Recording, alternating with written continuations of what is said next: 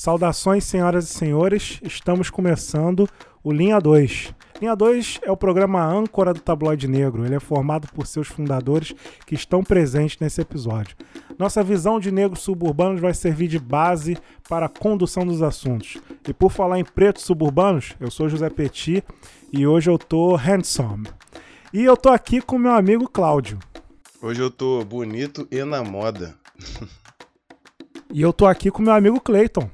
Minha autoestima tem crescido tanto que hoje em dia eu chamo ela de dívida externa. Que isso, gente. Estamos hoje com uma convidada, né? Convidada esta que pediu até apresentação. Eu vou colocar, ela pediu e ela manda. Noraça boazuda.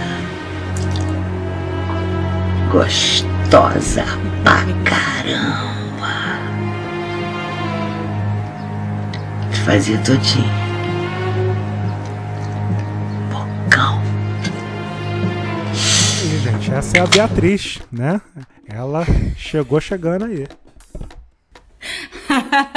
Olha, eu quero dizer pra vocês que quando eu soube que o tema era vaidade e autoestima, logo eu pensei nesse meme da Nazaré Tedesco, né? Inclusive, eu sou fã, uma das minhas vilãs favoritas. E eu me senti lisonjeada, né? Ser convidada aqui pra, pra estar pela primeira vez com o que eu chamo de Jackson's Tree, né? pra, pra falar logo no episódio falando sobre vaidade, sobre autoestima. Eu pensei, bom. então é isso. Ok. Ok. Bem, então, essa é a Beatriz, gente. E nós, né, estamos com a trilha sonora personalizada, né? Agradecendo aí mais uma vez ao nosso amigo, o DJ T, né? Arroba DJ T, né? Eventos em geral, criação de trilhas sonoras, né? E está à disposição, é só entrar em contato. Nosso site é www.tabloidenegro.com. Nossas redes sociais, Instagram, tá tu, é, tudo identificado, Twitter, como arroba tabloide negro. E temos nosso grupo no Telegram, né? Que já agora temos lá os nossos participantes, nossas participantes, né? E caso você tenha interesse em participar e conhecer essa galera, essa turminha, turminha do bem, né? Turminha é só do solicitar barulho. o link através dos nossos contatos que nós enviamos de Turminha Grupinho do tá barulho é- fluindo, hein? Grupinho tá fluindo, aviso logo, hein? Tur- Isso aí, verdade. Turminha do barulho aprontando altas confusões na sessão da tarde. Isso aí. E temos também o nosso Apoia-se. Onde você poderá contribuir para o desenvolvimento da mídia tabloide negro, né? Apoia-se barra tabloide negro. Lá você pode contribuir com dois reais, cinco, dez, pode comprar a gente, né? Pode ser o nosso patrocinador, o The Boss. Uepa! Isso aí. E o tema de hoje é vaidade e autoestima. E chamo o Clayton para uma breve introdução sobre o assunto. A primeira coisa que vem à mente quando falamos de autoestima é: se escreve tudo junto ou é com hífen? Depois de jogar no Google para descobrir a forma correta de se escrever autoestima, certamente também vai encontrar resultados voltados à psicologia, como por exemplo a definição de Morris Rosenberg, professor e doutor em sociologia. Alô, Claudinho!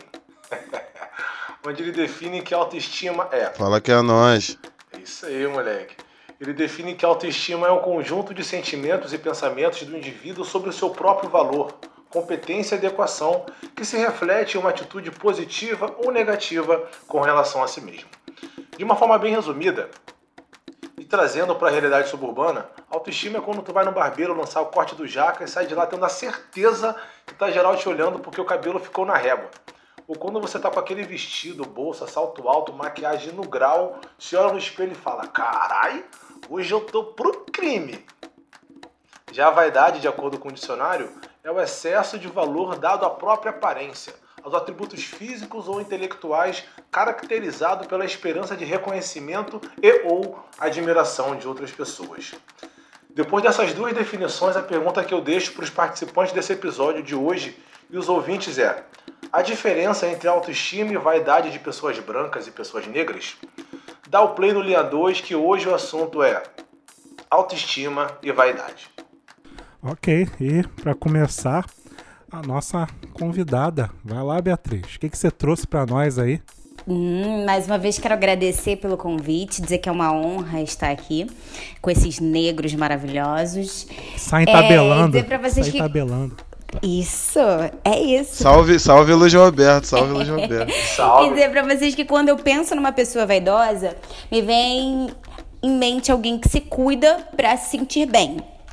Mas nem sempre esse foi meu pensamento, né? Nem sempre foi assim para mim, porque eu já contei num episódio lá no Deu Ruim a merda que eu fiz no cabelo na época que eu achava que, que tava linda, né? Mas na verdade não, não, não hoje não acho mais que eu tava linda naquela época, mas eu fiz uma merda justamente por conta disso, porque eu não sabia que autoestima era me sentir bem. Eu pensava, vaidade, no caso, né? Eu pensava que ser vaidosa era você estar bonita, mas para que os outros te achassem bonita ou bonito. Hoje eu já tenho uma opinião totalmente diferente. Então, assim, só contextualizando para vocês, é... quando eu tinha 17 anos, até os meus 17 anos, a minha mãe nunca tinha deixado eu fazer nada no meu cabelo. Aí quando eu cultivava esse cabelo que eu tenho aqui hoje, ele era imenso, né? Agora eu já cortei, já fiz também outras loucuras, mas até então, até os meus 17 anos, eu não mexia no cabelo. E eu andava com ele bem armado, bem inspirada na Beyoncé, sabe? Me achando maravilhosa. Até que num belo dia, no ensino médio, eu vi um menino, eu ouvi o menino fazer um comentário sobre o meu cabelo e a maneira como ele me olhou, e detalhe que não era nem um menino que eu gostava, era um menino da turma, assim. E a partir daí eu mudei o meu cabelo, isso por causa da opinião de uma outra pessoa. Daí é, a gente chega na autoestima. Ninguém se sente bem, belíssima, negravilhosa, negravilhoso o tempo inteiro, né? Mas hoje mesmo, por exemplo, é terça-feira, eu tô me sentindo atropelada por um caminhão. Até falei com vocês sobre, sobre a questão da câmera. Mas a questão é que é, a nossa autoestima, historicamente, foi um ponto estrategicamente ferido para que nós perdêssemos a nossa identidade. E esse episódio que aconteceu comigo lá atrás, que fez com que eu mudasse o meu cabelo porque eu não estava agradando as outras pessoas, é um pouco reflexo disso. Né? A gente sabe que historicamente os nossos antepassados, quando sequestrados, além da mudança do nome, das comparações, das comparações com os primatas e com as associações dos nossos traços aos traços deles, isso tudo foi com o intuito de nos desumanizar. Né, isso tudo foi com o intuito de fazer com que nós não nos sentíssemos belos. E foi justamente o que aconteceu comigo lá no, no ensino médio que fez também com que eu mudasse. E hoje em dia eu penso muito naquela situação ali para eu falar sobre autoestima. E autoestima preta, quando eu penso também em autoestima preta, eu me lembro que eu nunca fui a mais querida pelos meus professores, eu nunca fui é, eleita a mais bonita da turma ou a que recebia mais elogios e cartinhas. Aliás, agora eu quero mandar um salve para essa galera que falava muito da minha aparência. Quero saber, assim, como é que essas pessoas se sentem agora. É, e hoje isso para mim não faz mais céu. diferença. não, não, e é assim. Não, desculpa, desculpa, desculpa interromper. Vamos, vamos resenhar, vamos resenhar. Pode falar. Vamos resenhar. Então, sobre esse lance de, de mandar um abraço e um beijo é, pra galera que te criticava e tal. Tamo junto aí, porque eu, hoje em dia eu sigo algumas pessoas, ainda tenho aqui no Facebook e tal. Galera do meu ensino médio, época terrível aí de um uhum. lado, né? Muito legal de outro. Uhum. É, mas eu, eu, também penso a mesma coisa, eu fico vendo a galera, eu, caraca, meu irmão. E, e tipo assim, a galera comentando nas minhas fotos, é, uhum. sei lá, uhum. curtindo. e tu vê que, porra, Ai. pro lado deles o negócio ficou bem feio feio. é, o mundão girou, né? É isso. não, girou, girou. Isso aí é verdade, Peti. Não adianta, isso é real. Eu queria, eu queria te perguntar um lance, cara. O, o menino que falou, que fez pra o comentário. Mim? Não, não, pra Beatriz. Ah, o menino tá. que fez o comentário, ele era branco Eu ia perguntar isso, cara. Ele era branco. Ah. Por isso que eu ah, também. Eu também sempre penso nisso. Não, Cláudio, se regozijando. não, não, não é isso não. Eu, eu, eu ia falar, muito pelo contrário. É, até para saber, cara, porque assim, é, poderia muito bem ser um cara ou negro, sei lá, ou, ou sem definição, é, né? Porque na época. Porque o Cláudio tem uma história aí, né? Não, calma aí, meu irmão, calma aí, não é isso. Já quem, quem quiser saber da história é só ouvir o, os outros episódios. Nem lembro qual foi que eu, que eu comentei sobre isso. Mas nem era no segundo grau, não. No segundo grau já tinha até uma consciência bem. Mas é porque muitas vezes os meninos negros, né, iam na onda do, da galera branca, né? Como as meninas negras também, né? Sim. É, isso é, é, até bom contextualizar, porque um amiguinho branco tá ali falando, pô, a menina é feia, não sei o quê. O, o outro moleque acaba indo junto, tá ligado? Então é algo que acontece acontece também, né? Mas fiquei curioso que você falou que foi o comentário. Pra você ver, né, cara? A gente fala tanta merda aí na, na adolescência até Muita. hoje, né? Mas como pode, né? O, a- a- o comentário de uma pessoa só, não foi nem de um grupo, foi de uma pessoa. uma como pessoa. Você falou, né? Não é uma pessoa importante pra você, não era o, o menininho que você gostava. E olha como abalou aí sua autoestima, né? Doideira. Muito, ao ponto Uhum. de eu mudar a textura do meu cabelo, de eu mudar a cor do meu cabelo, porque até então eu não alisava o cabelo. Até então eu não alisava e não pintava. Então, assim, ali daquele dia em diante eu quis ser outra pessoa porque aquele comentário me afetou. Pra você ver como é que é essa questão da autoestima pra gente. Não era realmente uma pessoa importante. É uma pessoa, inclusive, que hoje continua comentando, é, curtindo, comentando as minhas fotos, falando que eu sou linda, isso e aquilo. Mas que lá naquela época. é, Aí é foda. Lá naquela época. Quem apanha nunca esquece. É isso. Quem apanha nunca esquece. Não, e eu sou escorpiana, né? É. olha aí, olha aí. E tem um lance também que, assim, você, tipo assim, você guardou a parada, obviamente, com toda a razão, né?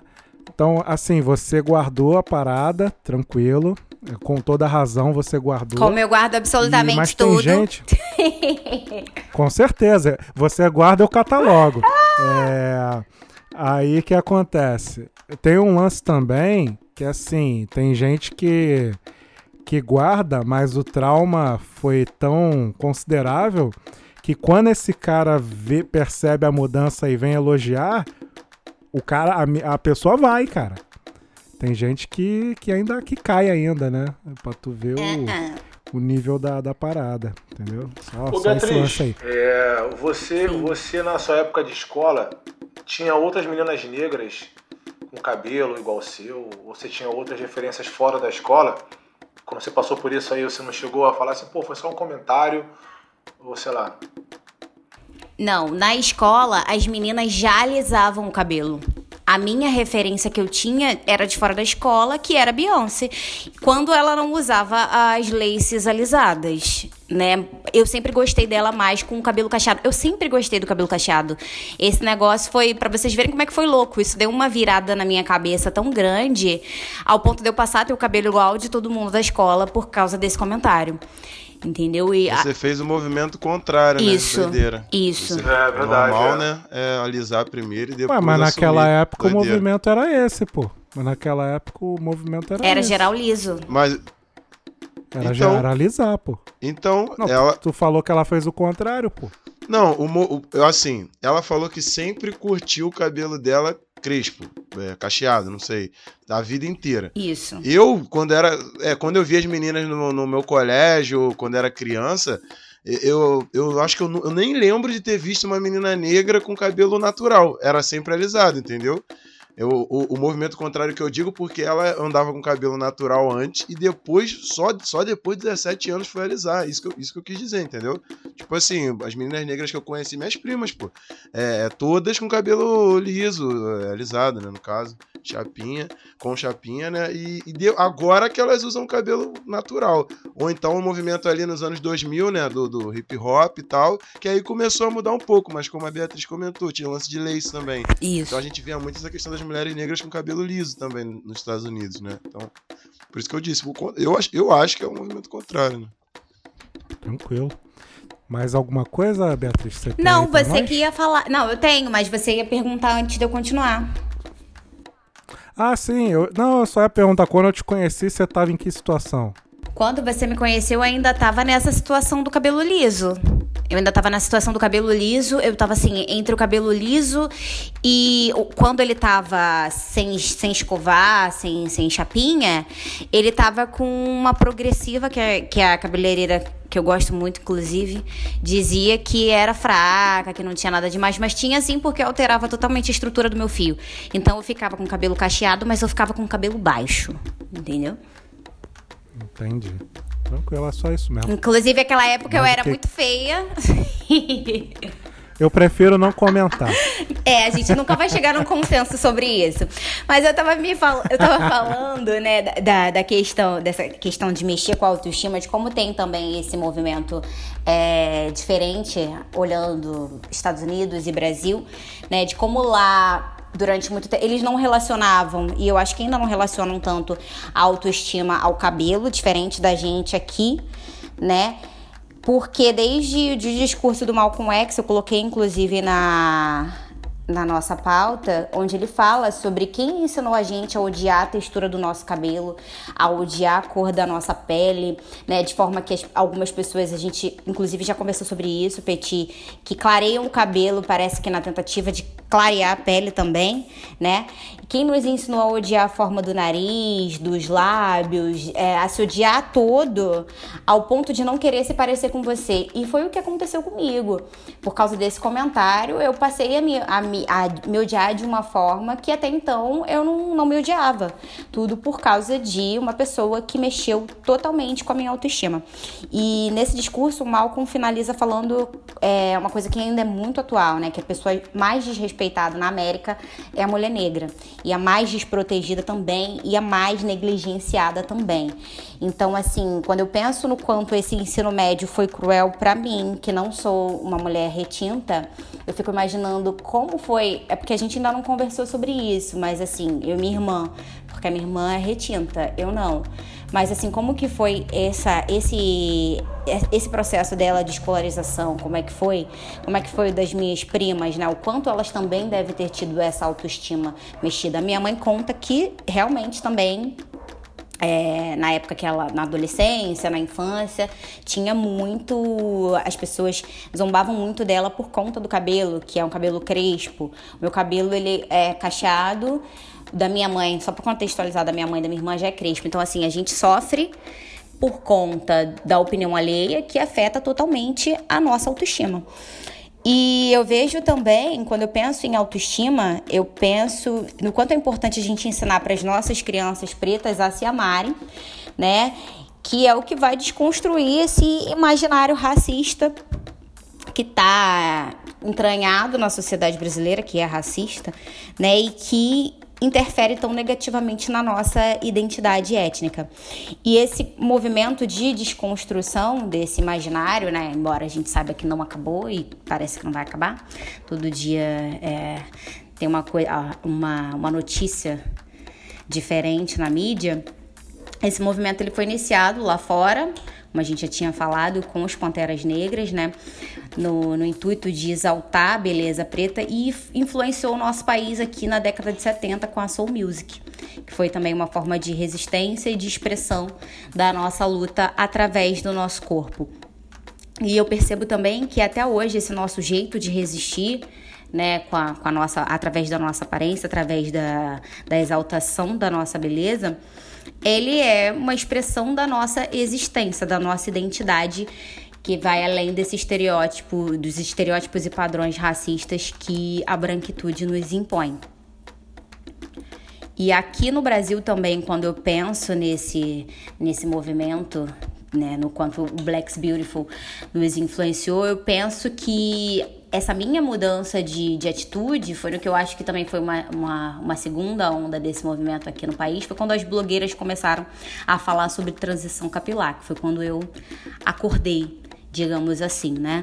Lá, pra mim, isso começou em 2012, né? Que foi quando eu resolvi voltar ao meu cabelo natural que hoje eu acho que é a coisa mais maravilhosa do mundo. Hoje em dia eu me acho incrível, eu já não me vejo mais sem o meu cabelo. Eu já qualquer outro tipo de, de mudança que eu faço, seja trança, eu não consigo ficar muito tempo porque eu gosto do meu cabelo. Hoje em dia eu gosto do meu cabelo. E esse é esse esse movimento aí dessa transição capilar foi importante para mim porque foi o resgate da minha autoestima, né? E também da minha consciência negra, porque não que antes eu não achasse que eu era negra, eu sempre soube que eu era negra. Mas isso foi fundamental para mim, para que eu me libertasse né, desse, desse episódio que ocorreu lá no ensino médio, que fez com que eu não, não me amasse mais. E hoje eu percebo o quanto aquela atitude racista daquele cara afetou a minha identidade étnica por, por um bom tempo. É, eu volto a repetir, não que eu achasse que eu não era uma pessoa negra, eu sempre soube, né, tá na cara. Mas aquilo ali fez com que durante um bom tempo eu rejeitasse uma coisa que, que é meu, que é a minha identidade, que é quem eu sou e que hoje eu amo. Eu coloquei. Sempre tem um start, né? Sempre. Sempre tem um start. Foi, e eu coloquei também aí na pauta, eu falei um pouquinho sobre essa questão da, da hipersexualização, que eu percebi nesse, nesse meio tempo que o que acontece é uma coisa. É, é, outra coisa que acontece, né? Hoje em dia a gente vê que a galera tá colocando botox, tá fazendo isso e aquilo para ter a nossa boca, né? A galera colocando trança porque acha que é, que é moda, acha que é hype, como, como dizem os adolescentes. Mas também eles acham que essas coisas, que, que isso que é nosso é bonito e que a gente só é bonita quando a gente tá. É, quando a gente é a preta gostosa, né? Já hipersexualizando e o negão gostosão. Isso é uma outra coisa que eu acho que interfere muito também na nossa vaidade, porque aí a gente passa a querer atender um outro padrão. Né? A gente passa a achar que só é bonito também isso não acontece comigo hoje, porque hoje em dia, se eu tiver que sair agora do jeito que eu tô aqui, que eu abri a câmera para vocês verem, eu saio e eu não tenho problema nenhum com isso. Vou de chinelo, vou com a roupa que eu tiver. Não tem esse problema não.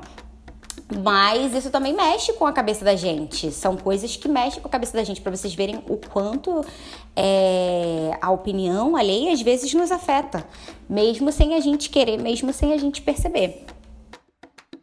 E é isso. Esse lance aí de. Essa questão aí que você tocou, eu tava até trocando uma ideia há pouco tempo é, sobre isso. Que essa questão da, da hipersexualização, tanto com a mulher negra e, e com, com o homem negro, por muitos anos, até hoje, na real, por muitos anos não, até hoje, é, é aquele, é aquela questão, né? A única coisa que o negro tem de bom. Isso. Tipo assim, se você for parar pra pensar, todas as vezes que. Eu mesmo, parando pra pensar assim, todas as vezes que eu tentei discutir com uma pessoa branca, hoje em dia não, né? Mas quando era mais novo, que eu não tinha nenhum recurso, não sabia o que falar e tal. Todas as vezes que eu tentei discutir com uma pessoa branca, eu usei alguma coisa dessa forma. Por exemplo, ah, mas, pô, negão é não sei o que, é mais forte, não vai dar mole, sei lá, na Sim. porrada ou algo do tipo. Tipo, pô, sou negão, tá maluco? Tu acha que tu vai me, vai me bater assim, vai fazer. Tipo assim, sempre foi algum tipo de coisa que eu tentei colocar como se fosse a única parada, a única coisa boa por ser negro.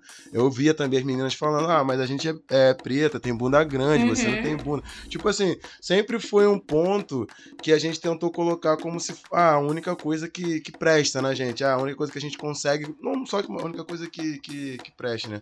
Mas assim, a única coisa que a gente consegue rivalizar Sim. com uma pessoa branca. Tipo, ah, ah, o melhor, quem é o melhor. Isso aí, eu acho que todo mundo passou por isso. Quem é o melhor no, no, no esporte, no, no, basquete, Michael Jordan. Quem é o melhor no futebol, Pelé. Pô, tipo assim, como se o negro só pudesse ser bom no esporte, tá isso. ligado? A única coisa, o único local onde o negro pudesse ser, ser ser bom é no esporte ou na música. Então isso aí, mano, é. Até hoje eu, já, eu percebo, tem muita gente que ainda coloca isso. Pô, ah, não, sou bravo porque eu sou negro. Tipo, na porrada eu não vou dar mole. Lance tipo, um homem, lance de ah, pênis grande, não sei o que, mulher, bunda grande, ter, sei lá, boca grande. E por aí vai, né? Isso é, isso é foda. Até hoje eu acho que que muita gente se pauta por isso para assim como única coisa que pode competir com o branco, né, que tem para competir com uma pessoa branca. Para você ver como é que como é que o imaginário é, racista acaba atingindo a gente, pra ver como eles também conseguem fazer a gente pensar esse tipo de coisa. Em algum em algum momento eu também pensei assim. Eu acho que todos nós aqui já já já pensamos parecido.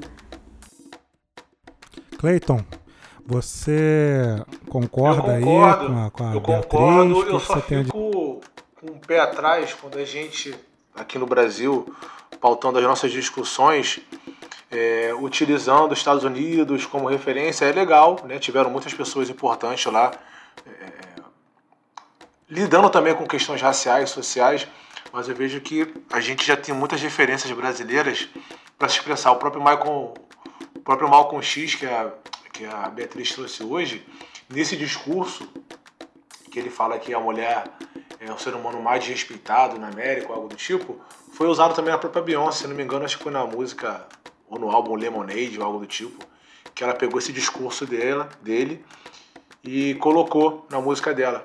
E, foi. né, não, não sei se foi Lemonade ou se foi algum outro álbum, mas enfim, eu sei que ela fez esse tipo de mixagem na música dela.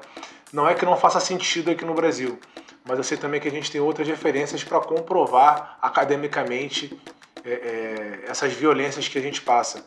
A gente já falou muitas vezes aqui no nosso episódio, em outros, em outros episódios, sobre a Neuza Santos Souza, lá na década de 80. É, no, próprio, no próprio podcast Deu Ruim também, vocês falaram sobre Neuza Santos Souza, foi no episódio de Gordofobia. Quem não, quem não assistiu, quem não ouviu, ouça que tá muito legal. A própria, a própria Beatriz também trouxe um pouquinho do conceito. E é basicamente isso. Ela fala que a violência ela faz parte da, consciência, da conscientização racial do negro brasileiro. Isso que você passou, Beatriz, no seu ensino médio, infelizmente, é mais uma realidade. A gente tem um episódio também aqui no, aqui no Linha 2 É que a gente fala é, quando foi a primeira vez que você se descobriu negro, onde a gente discorre sobre as formas que a gente foi descobrindo a nossa consciência racial. E nenhuma das três histórias deixou de passar por uma violência. Então é, é triste pra caralho. Houve mais um relato, mas infelizmente faz parte da nossa vida aí. De resto é, é basicamente isso. Ok, é, agora eu vou opinar. Acho que vocês estão exagerando. que-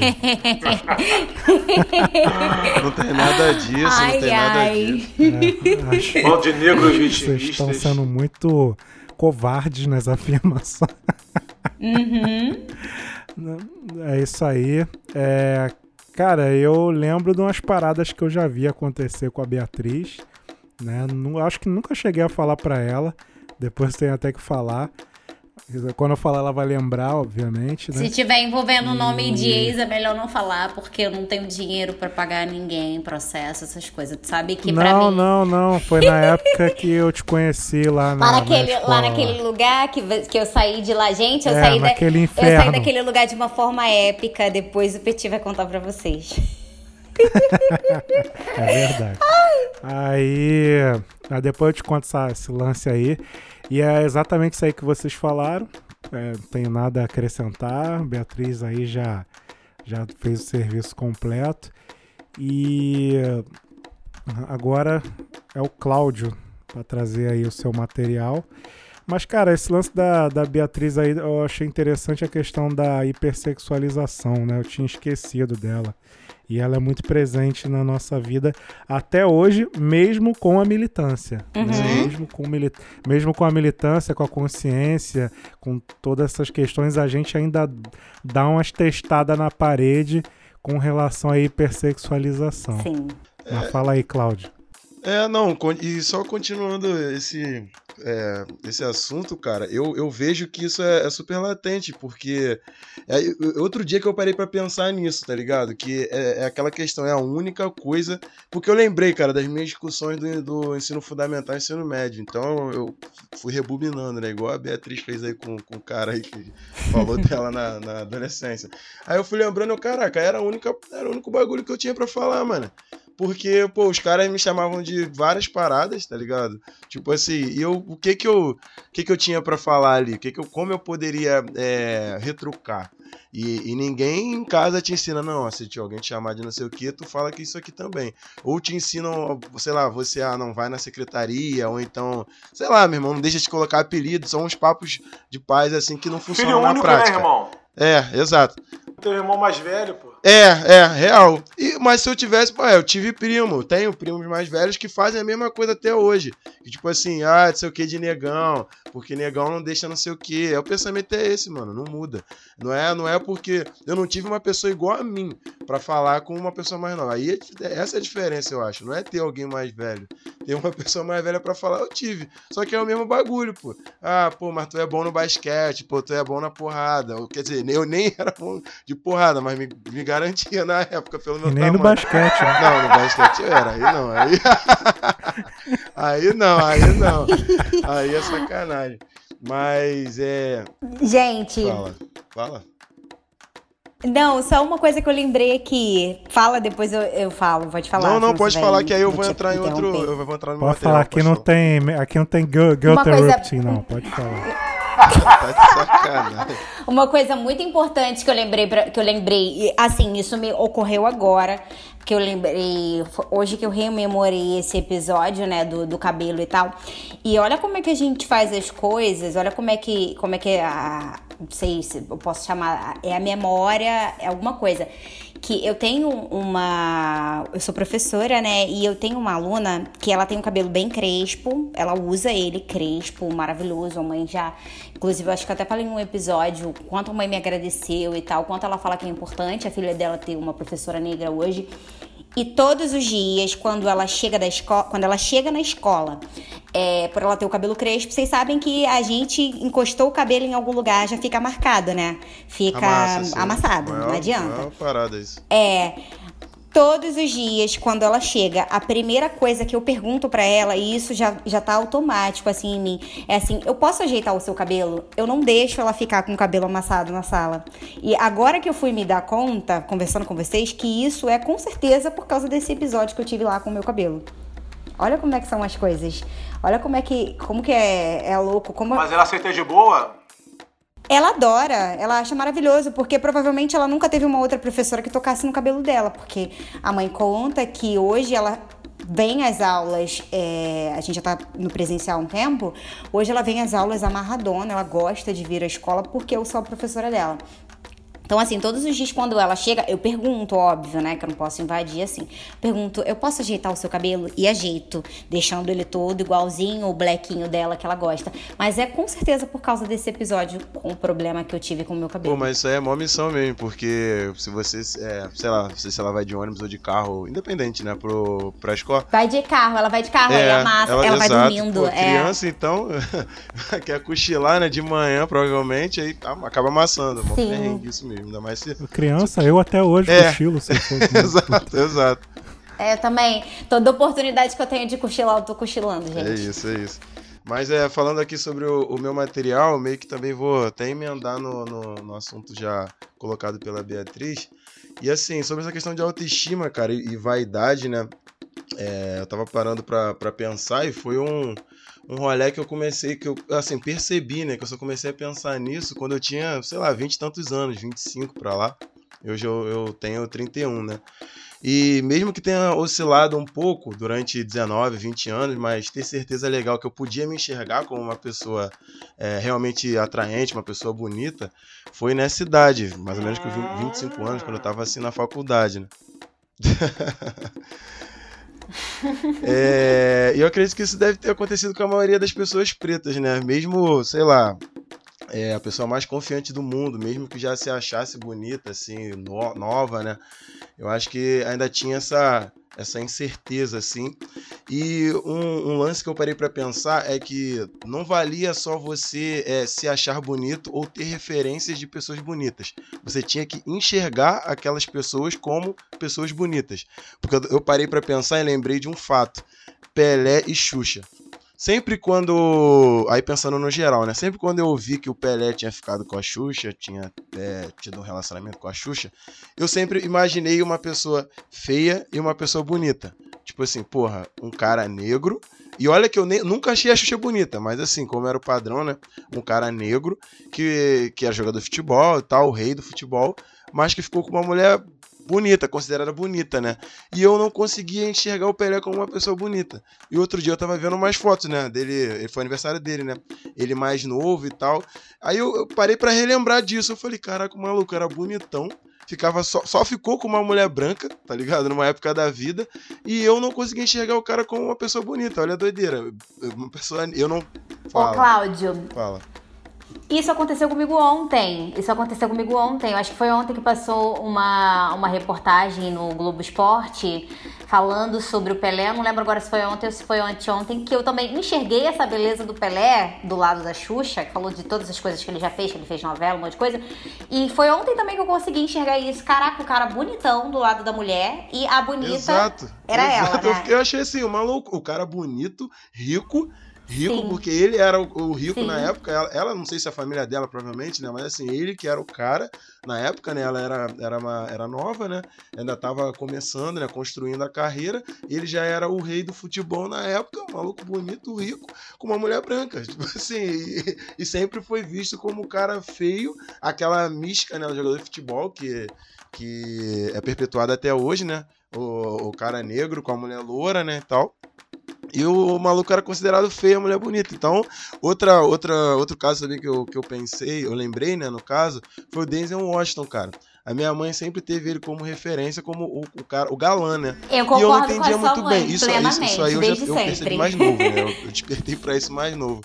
Eu, vi- eu vi que o Denzel era um cara bonito já, tipo, na adolescência. Mas quando era molequinho, eu não entendia. Eu ficava, caraca, minha mãe tá falando desse cara aí, sempre fala meio que suspirando, bem. Eu não, entendi, eu não entendia muito bem. Aí depois da adolescência que eu, pô, caraca. Não, não, com certeza, com certeza. Pô, é o cara, meu. É o cara. Pô, Denzel Washington eu não falo nem nada. Quer falar alguma coisa sobre isso aí, Petit? Sobre outra referência aí que. que... Não, não, não. Eu acho que vocês estão aí se empolgando aí, eu acho que tô, tô curtindo. É, não tenho nada a dizer com relação a isso não. Só concordo, Pelé realmente é um cara muito bonito e eu vi essa- essas imagens aí. É isso. E é esse lance aí mesmo, cara. Tem Não, te chamei porque você, é, você é sempre é, foi muito fã do cara, assim, né? Sempre falou bem dele, né? Até Do numa Pelé? época que eu, do Pelé. Eu, eu te chamei isso, na cara? parte do É Denzel mesmo? Mas eu, eu quis dizer pelo Pelé, tá ligado? Porque. Não, a minha referência maior era o Denzel Washington, porque Não, Porque- mano, eu não disse referência maior de Berida. Disse que você sempre enalteceu. Não a Berida, você sempre enalteceu o Pelé como Ah, jogador, entendi, entendi, entendi, entendeu? entendi. Não, mas ali era mais por uma questão política, uma questão de, de separar os valores. Porque o Pelé foi um, um vacilão em muitos aspectos, Sim, sim. né? Mas eu consigo separar. E eu acho que é possível separar a arte do artista. Não, com toda É. certeza. Eu acho que é possível. Tem gente que acha que não, né? Por isso que não separa do- as coisas do Pelé. Então, tipo assim, eu quando eu defendia o Pelé era por causa disso, que o Pelé é o rei do futebol, tem três Copas do Mundo e ninguém pode falar porra nenhuma, entendeu? Ah, Era nesse sentido que eu falava, não, não era questão de né, referência à beleza não, que eu nem me ligava nisso, né? Agora, com relação ao Denzel Washington, é, o que eu posso dizer é que antes de virar dogma, o Denzel Washington ser a maior referência de, de homem bonito, né? Que foi um dos primeiros, né? Sim. É, Primeiros antes dele virar. né? Os primeiros Sim, a- sim, é. sim. Sim, sim, com certeza. É, antes dele vir- entrar na moda vir- e virar dogma esse lance, eu já admirava muito Denzel Washington porque o pessoal falava que ele parecia muito com meu pai. Meu pai jovem parecia realmente com, com Denzel Washington, né? E aí, né, eu sou filho do meu pai, né? Então, Tu achava eu- isso o máximo. a minha, achava isso um máximo, né? Então eu a minha referência com Denzel Washington, com Denzel Washington é muito boa. Tanto é que na época do, do, do, do ensino médio, né? Até do ensino fundamental também, quando vinha algum filme do Denzel Washington, o pessoal já brincava aí, é o, é o filme do teu pai aí, Petit, é o filme do teu pai, não sei o quê. Rolava essa, essa parada. Então a referência é muito boa. Maneiro, Cleiton, maneiro. Vai lá, Cleiton, fala aí. Então, eu tive uma dificuldade muito grande, talvez igual a do Cláudio também, em reconhecer beleza em pessoas negras, em homens negros, principalmente. A gente já até conversou aqui em outros episódios que o próprio Ícaro Silva foi considerado na época um ator feio. Cara, pô, bonito pra caramba. E o rosto Sim, dele não mudou Uma muito. malhação. Nunca achei. Eu sempre achei aquele homem lindo. Eu sempre achei aquele Pois homem é. lindo. Pô, mas na malhação ele era mas- super avacalhado. O personagem Muito, dele era muito. avacalhado, mano. O cara era BV, Mas eu já achava- velhão. É, eu já achava ele gato. Pois é, mas. ele era bonito mesmo. Não, Mas, sempre assim, foi, é- mano. Mas o, lance é enxergar, foi o que eu quis dizer. O meu, o meu, meu, É isso minha aí. pa- meu lance é, É isso esse. aí. São pessoas Até que eram pessoas consi- sempre bonitas, foram bonitas, Sempre foram. É isso aí. mas não eram consideradas. o Ícaro, é, ele, pra mim, ele não era bonito, eu passei a achar ele bonito há pouco tempo, muito pela questão também do machismo, né? Dessa de não achar homem bonito, e parte do racismo também, ainda mais pessoas pretas. E, porra, ele sempre foi um ator muito bonito, uma pessoa muito bonita. E o Lázaro Ramos também é outro, que pelo fato de ter traços muito negroides, nariz largo, pele escura, não é considerado por muitas pessoas ainda um ator que é digno de um papel principal numa novela. Ele fez um papel na Globo aí que ninguém conseguia compreender como que ele, o Lázaro sendo Lázaro, poderia interpretar um ator né, que pegava muitas mulheres na época. Era um sem vergonha que ficava. Eu lembro, eu Contra. lembro disso, As mano. Eu não mesmo, conseguiam assimilar. eu mesmo ficava nessa. Verdade. Pois é, então assim, é muito fácil a gente assimilar que Fábio Assunção pode e ele não. Perfeito. Eu achava de boa, mas eu também não conseguia enxergar, tipo, mano, é isso aí, falou tudo. Eu- essa novela, eu, eu, eu até esqueci o, o nome, eu lembrava o, o nome do personagem, mas essa novela. É. É André o nome do Eu tava no meu primeiro namoro na época. And- isso, André, perfeito. Eu tava no meu primeiro namoro e é, foi por volta de 2011, 12, por aí, essa novela. Eu lembro que a minha, minha namorada na época, né, falava isso, tipo, pô, ué, ele de boa, ele ser galão, ele é bonito, não sei o quê. Eu ficava assim, não, o cara não é feio, mas fala. Insensato que coração, Ficava com aquelas paradas, tá ligado? Ficava com essas paradas. E realmente, eu, eu era um desses, tá ligado? E já tinha, e, e olha que já tinha tipo 21 anos, 22 por aí, já tinha noção de vários bagulho. Mas ele eu não conseguia, tipo assim, é, ver como uma pessoa. E outro, outro lance também, ele pode não ser muito bonito pra mim, mas pode ser muito bonito pra diversas outras pessoas. Tipo assim, é meio que. a- Eu tenho uma amiga que é louca nele. Apaixonada Não, por ele. hoje- Eu tenho um amigo. É, não, hoje Quer em falar o nome dia, dele, cara, Petit? é, ele eu acho que. Ele é, uni- é. O nome dele é Cleiton, não posso falar. O nome dele é Cleiton. O cara, o cara aí é fã real. Fã Eu real. sei dessa história, eu sei dessa O história. é fã real. Qualquer O é fã oportunidade real que tiver Mas- de falar de Lázaro Ramos, eu vou falar. Cara, mas o Lázaro. Então, vai lá, vai lá, gente. Não, as pessoas falam que eu pareço a Thaís Araújo. Eu não acho. É, parece um pouco, mas. Não, não, tipo assim, eu já vi de perto, a gente tem a, a estatura física, a testa de outdoor, entendeu? É, por isso você Pra tem as, as, é aquele lance, você tem, você tem as características dela, mas não, não quer Mas dizer. eu acho o Lázaro Ramos, eu que, o Lázaro Ramos eu queria. Então, então, mas é esse é, é- é o ponto que eu, que, eu, é que eu queria até é, bater. É o cara que é bonito, normal, e ele pode ser muito bonito para umas pessoas e pode ser normal e, e bonito para outras. Eu acho que é complicado falar que o cara é feio. É aí que cai o meu. Agora, Entrar nesse ponto pra mim aí já. É, já- falar que ele é feio Aí é, é absurdo. complicado demais. É Exato, é absurdo. olha só, Aí é um. é um absurdo as pessoas acharem aqueles irmãos Simas. Vocês sabem Sim, quem são os sim, irmãos Simas, né? sim, sim. Achar esses caras bonitos e falar que o Lázaro Ramos não é bonito. Isso aí é uma sacanagem. Eu vou voltar num assunto que eu já falei aqui. Se a gente acha, se a gente conseguiu comprar a ideia que Murilo Rosa é bonito, é galã, como é que Lázaro Ramos não pode ser, meu irmão? Ai, Me explica um negócio desse. Não Caraca, o dá. É o Cleiton é inconformado, Mas o Cleiton é com o inconformado com o Murilo Rosa. Eu concordo Sou. com o tá maluco, É Tufão, nada a ver. Caraca, não, o não, é Murilo Tufão, Rosa- não. Eu confundi ele com o Tufão, O gente. Murilo Não é- Rosa não é o normal, Tufão, Mas gente. o Tufão também é feio. O Murilo Já Rosa é um homem branco, é um homem branco normal, Normal, gente. Ele pode, É. ele pode ser considerado bonito, ué. Qual o problema? Não, mas eu, não, é o lance. é então, mas aí, é o- aí é- é que tá, Petit. Eu acho que a abolação do Cleiton não é. Aí eu não sei também, posso estar errado, porque ele acabou de falar que é absurdo achar, acharem um cara galã. Eu acho que não cai nessa. Eu acho que cai no tipo assim, é um cara branco normal. Tem gente que pode achar bonito, tem gente, ele bonito, tem gente que ele pode achar ele normal e feio, ou feio, tá ligado? O, a- o negro, ele não tem essa oportunidade, né? E é que tá. É isso aí. Tipo assim, é o Lázaro Ramos, porra, muita gente pode achar o cara muito bonito, muita gente pode achar o cara bonito e ok. Aí cai naquele lance, falar que o cara é feio, aí já é, aí tá de sacanagem. Aí, Sacanagem. tá- aí é aquele lance que é o ponto que eu vejo já de, de- no nível de racismo, tá ligado? A pessoa chega e mete essa na minha frente, aí fala que o Murilo Rosa é bonito, aí eu concordo com o Cleiton. Aí a porrada vai comer, tá? É absurdo. É por isso também. É que É eu não acho tão ab- eu não acho tão quando- absurdo o Murilo Rosa ser, ser considerado galã. Eu, eu tenho aqui tem os outros galãs, né? Tipo o Benício. galãs O feios, né? Benício, né?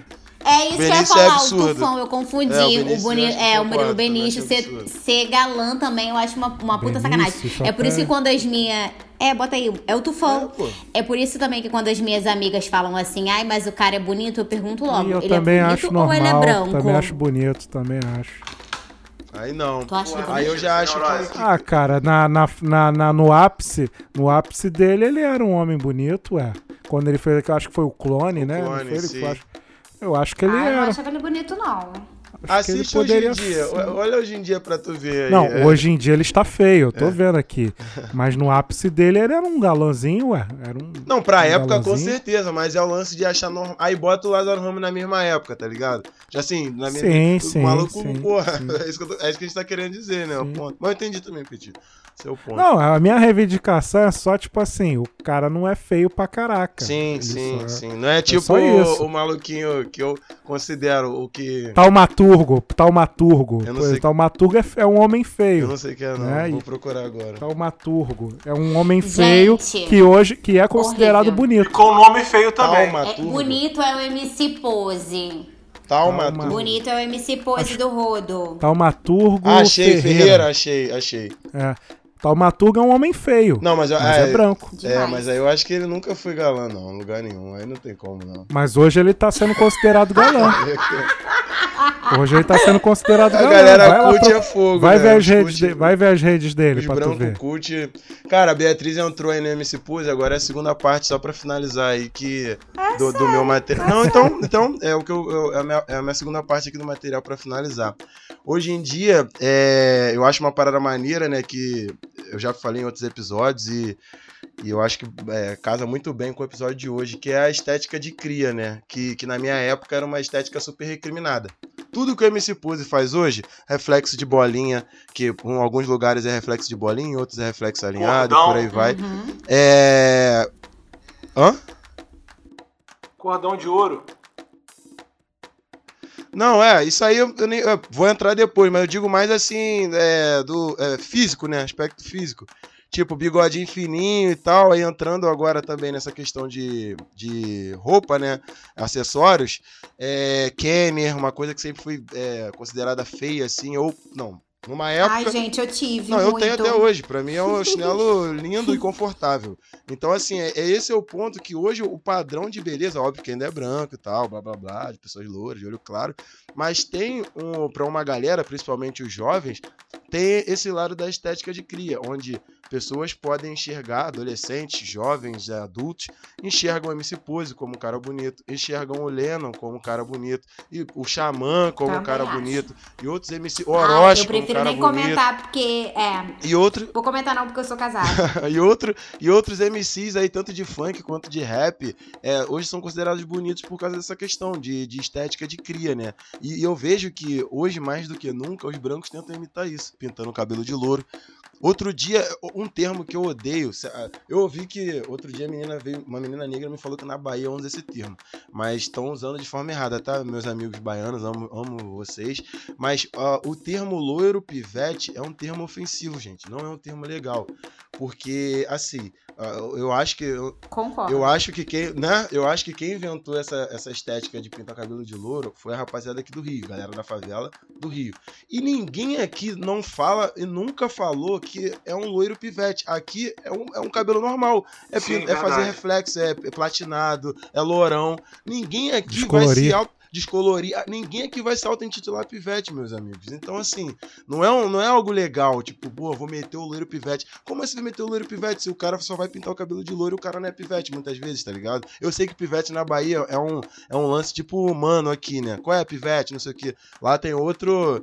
é, Outra Conotação. conotação, exatamente, perfeito. Mas assim, lo- loiro pivete pra galera aqui do Rio não fica uma parada legal, tá ligado? Então, assim, não é um termo muito maneiro. Mas se a galera usa lá, fé com eles mesmos. Mas assim, é isso, cara. Eu acho que hoje em dia tem é, brancos que querem imitar. O- uma prova, eu até fui buscar o nome desse moleque, é João Guilherme, que é o filho do Leonardo, Leandro, sei lá, o que tá vivo, é o Leandro, né?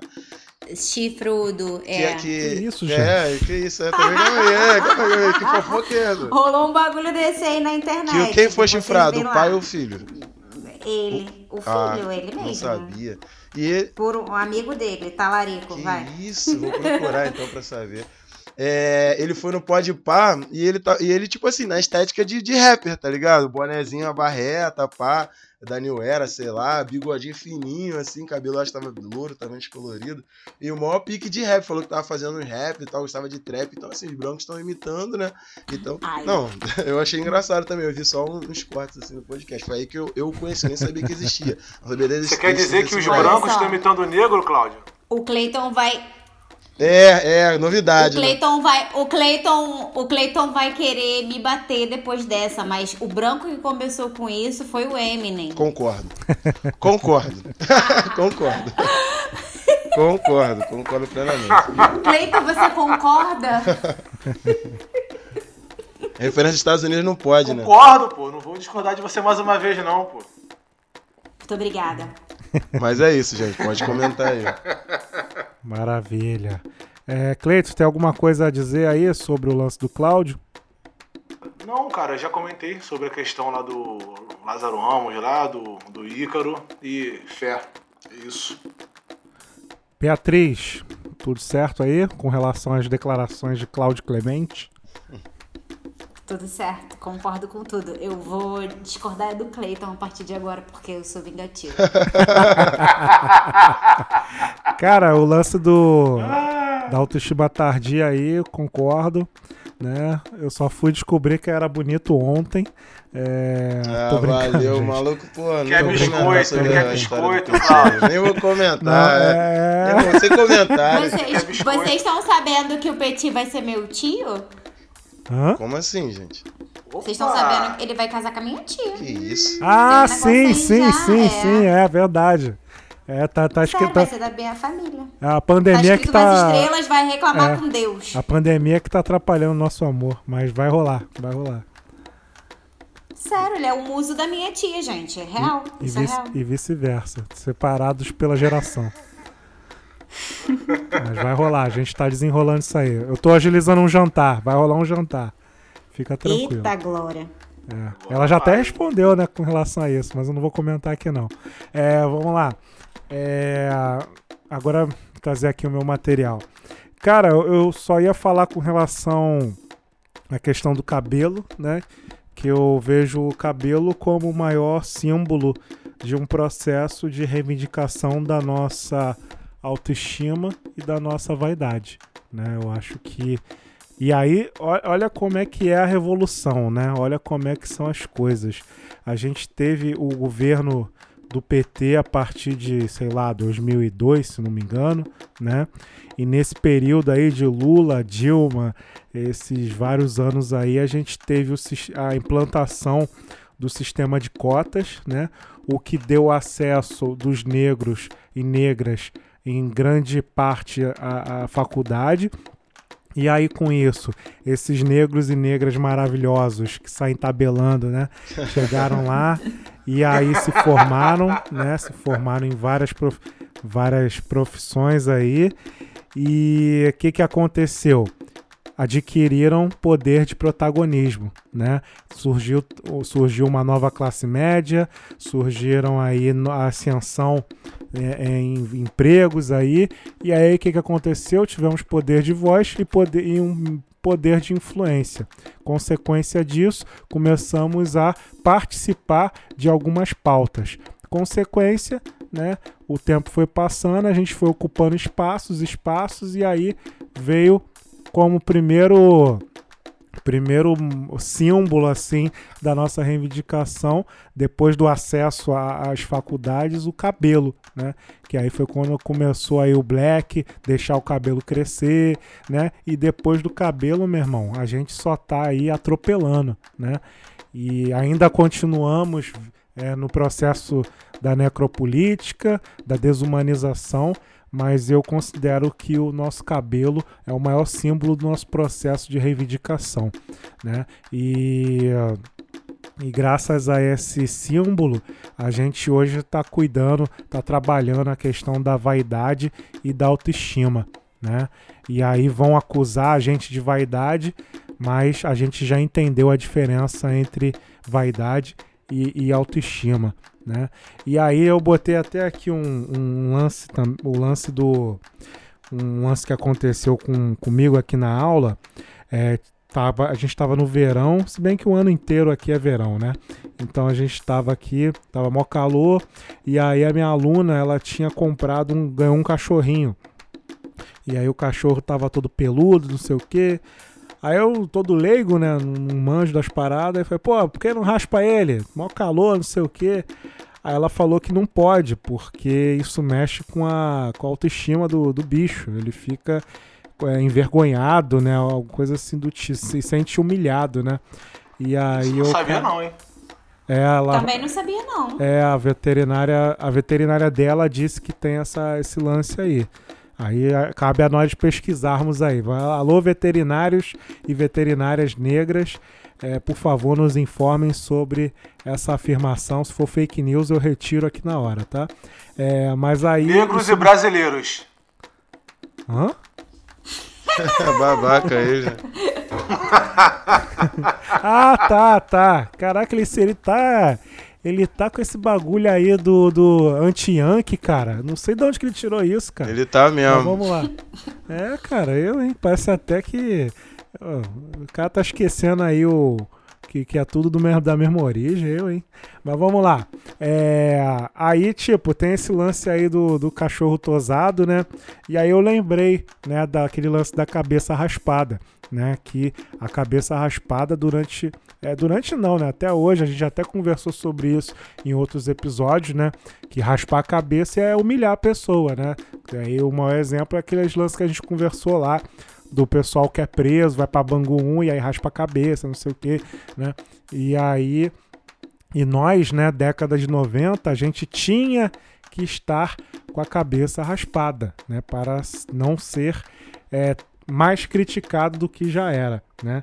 E além de ter a cabeça raspada, você tinha que aturar os apelidos, né? Você ser chamado de neguinho, de, de negão, azul, azulão, buiú, né? Essas coisas, é, personagem, Pelé, essa personalidades negras, né? Mussum, por aí vai, né? Mussum. Era verão. né? Então você tinha, você tinha que aturar isso aí. Como se Isso fosse algo acaba- ruim, né? E assim, o pior, eu acho que o pior é a conotação da parada. Tipo assim, é, hoje, hoje a gente entende que é, foram persona ótimos personagens, né? Todos a- citados aqui, tirando os outros apelidos, né? Mas assim, as comparações.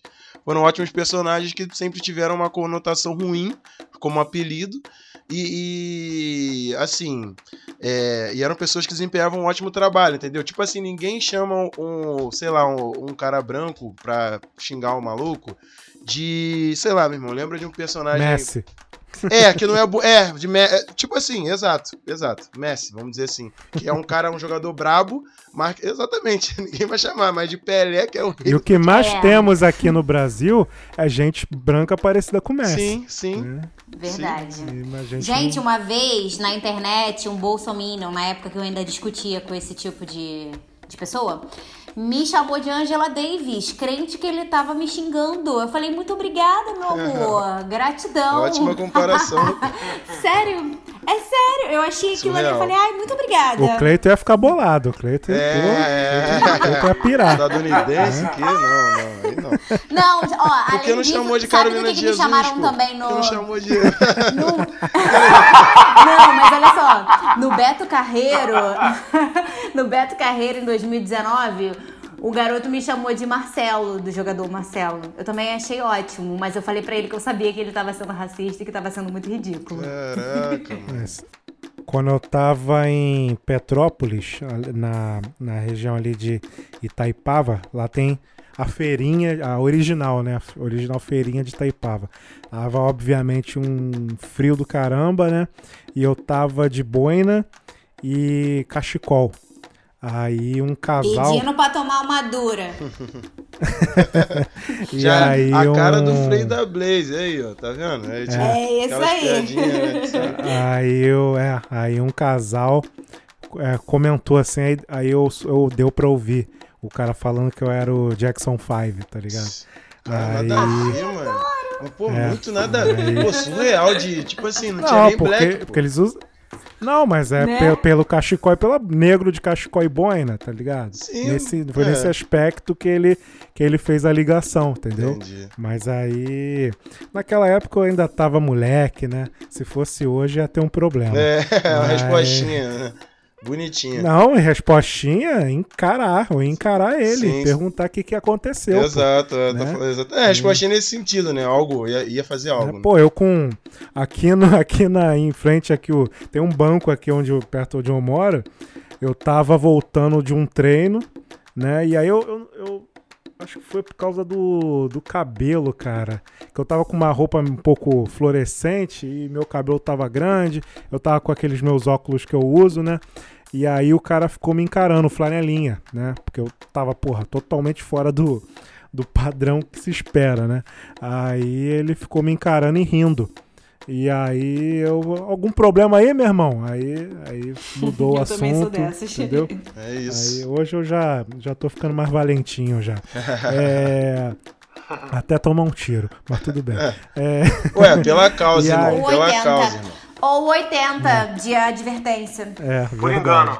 Mas aí é isso, cara. Eu acho que esse é, eu acho que esse lance aí do, do cabelo é a grande é o grande símbolo aí da nossa reivindicação, né?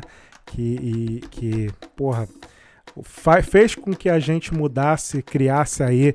Hoje nós temos vários influencers aí da beleza, né? Cara que fica aí o dia todo aí botando roupa, botando sobretudo, né?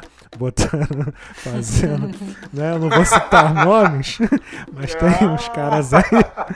Como é que é o bagulho? Como é que Eu é? só, eu só acho um pouco estranho. eu- só acho um pouco estranho que alguns deles moram em regiões de calor e ficam usando roupa de frio. Mas Me as- lembrou aquele episódio do Cris. Lembra aquele episódio do Tá da jaqueta de couro, no da verão? jaqueta de couro, da jaqueta de couro. Mas tá me gastando pelo bagulho do Rios, ô, ô Petit? Não, Acho ih, olha a outra aí, você olha, olha a outra aí é, é, na cara. Gente, manda pra mim no zap, manda link, Tá, eu vou quero mandar. ver. Não, tem, tem uma galera aí, né? Que, tipo, a gente. Pô, o Rio de Janeiro, o Brasil é verão, né? Rio de Janeiro pra cima, né? Verão o ano inteiro, praticamente. Aí o cara, pô, me mete um sobretudo. Aí eu fico me perguntando, Ah, onde que ele tá. vai usar isso, Ah, gente? Em que calçado. Ar-condicionado central em casa. É, em que calçadão que ele vai usar isso aí? Eu fico impossível. curioso pra saber. E o cara que fica arrumadinho dentro de casa, Petit, combinando as roupas. Pois é, cara, mas é, é- é aquele lance, né? Cada perfil tem a sua liberdade. Eu só, quando eu vejo isso, eu acho legal Eu pra gosto, caramba. Né? gosto. É, Contribui muito pra, pra autoestima e pra nossa vaidade, mas eu fico me perguntando em qual calçadão que ele vai usar aquela roupa, mas tudo bem. Quero É. ver MTS em Bangu. Pois é. Aí, pô, Irajá, cara, Irajá já passou Bangu aí, de, aí por causa da, da devastação ali de parte do, do- da floresta ali que tem. Aí agora a gente tá barrando até Bangu, cara, em, algum, em alguns dias aí. É. Mas é isso, cara. E com relação à evolução, né? É, é, esse, esse lance aí da. da ah, só pra finalizar. É, tem a questão do Fanon, né, que vocês falaram aí, da desumanização, né? O colonizador ele faz com que a gente se sinta desumano, como a Beatriz falou lá no início, é o lance do raspar a cabeça, acorrentar, tratar como bicho, e aí você se desumaniza. Quando você se desumaniza, você perde toda a- a- o amor próprio, né? O lance da vaidade, o lance da autoestima, e o que você só, só bota uma roupa, já não se preocupa mais com nada, né? Não, não quer saber se está bonito, só quer saber de sobreviver, né? E o aquele aquele Bembe, né? A questão da necropolítica, onde você pode morrer, você, o negro e a negra, vocês podem morrer, né? Se vocês morrerem, ninguém vai ligar, né? Aí soma isso tudo, né? E a gente ficou aí durante muitos anos, ainda sofremos bastante, mas hoje a gente está reivindicando, né? Tá reivindicando bastante, lutando, marcando presença, né? E graças também à internet, né, que nos ajudou muito com relação a obter as informações e principalmente com relação ao agrupamento. Né? Antigamente, a gente recebia o apelido e ficava quieto porque a gente estava sozinho. Pô. Hoje não. Hoje, se o cara manda uma gracinha, a gente já junta. Já junta o maluco, já Sim. pode marcar o, o coleguinha juntar. Assim como já aconteceu conosco, né? Teve um rapaz aí, há um tempo atrás, que falou uma besteira lá no Facebook, né? Aí acho que o Vitor me marcou, marcou o Cláudio. Aí a gente Eu foi adoro lá. isso. Aí a gente foi lá bater de frente lá com o rapaz. Aí quase deu confusão, né? Mas a gente abafou ali a situação. Então é um exemplo aí da importância da, da tecnologia, né? E da, da nossa atuação aí, da nossa militância. Era só isso que eu tinha para dizer. Beatriz, o que, que você tem a dizer sobre isso? Eu tô achando maravilhoso. Eu tô me sentindo em casa. Né, eu quero dizer para vocês essa, sobre essa questão aí da, do cabelo. Super me identifico, que eu acho que também foi o que deu meu start. Hoje em dia, eu, inclusive nos lugares, os, os espaços que eu frequento, as pessoas gostando ou não, elas são obrigadas a, a lidar com, com a minha quantidade de cabelo, que agora tá um pouquinho menor, mas já esteve bem maior, né? quando eu cismo também eu meto um dread, quando eu, quando deu a louca, daqui a pouco eu coloco uma trança e eu me sinto ótima, me sinto maravilhosa. Hoje em dia, muita gente que já reclamou, inclusive, do volume do meu cabelo antigamente, hoje em dia diz que tá maravilhoso. Que tá ótimo, mas aí também a opinião deles já não me importa, porque se eu quiser também usar outro tipo de cabelo, eu, eu, eu sei que eu posso. Hoje eu sei que, que eu posso, entendeu? Mas eu não quero, não. Eu gosto dele assim, eu sou bem apegada. Arrasou. Clayton? Então, é, eu vou falar sobre o comentário que o Claudio fez aí sobre apelidos, né? Que vocês deram exemplo do Mussum. Eu vi já um podcast, se eu não me engano, não sei se é Vidas Negras. Thiago Rogero que faz isso mesmo, Vidas Negras, o podcast. Ouçam, muito bom. O Thiago Rogero, ele fala um episódio inteiro sobre Mussum que no início ele, ele era conhecido como Antônio Carlos. Ele, quando foi apelidado de Mussu, ele ficou puto pra caralho, porque era um peixe preto que vive no córrego, vive em brejo, escorregadio. Ele não queria que a imagem dele ficasse vinculada a um apelido tão ruim como esse. Mas pelo fato dele ficar muito puto, ficar muito chateado, é que a galera ficou pegando no pé dele. Então a gente tem que ter noção que o apelido que o Antônio Carlos recebeu, que ele é conhecido como Mussum, veio de uma coisa negativa. Quantas pessoas hoje em dia também já não são chamadas por, por apelidos? Não tava nem ligado, mano.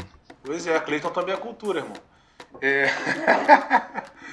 é... Quantas pessoas hoje é, são apelidadas, a gente conhece elas por apelidos que vêm de uma coisa negativa. O próprio Babu, a gente conhece Babu Santana, algumas pessoas que não sabem a história, é porque Babu vem de babuíno, do macaco, Sim. da aparência física dele.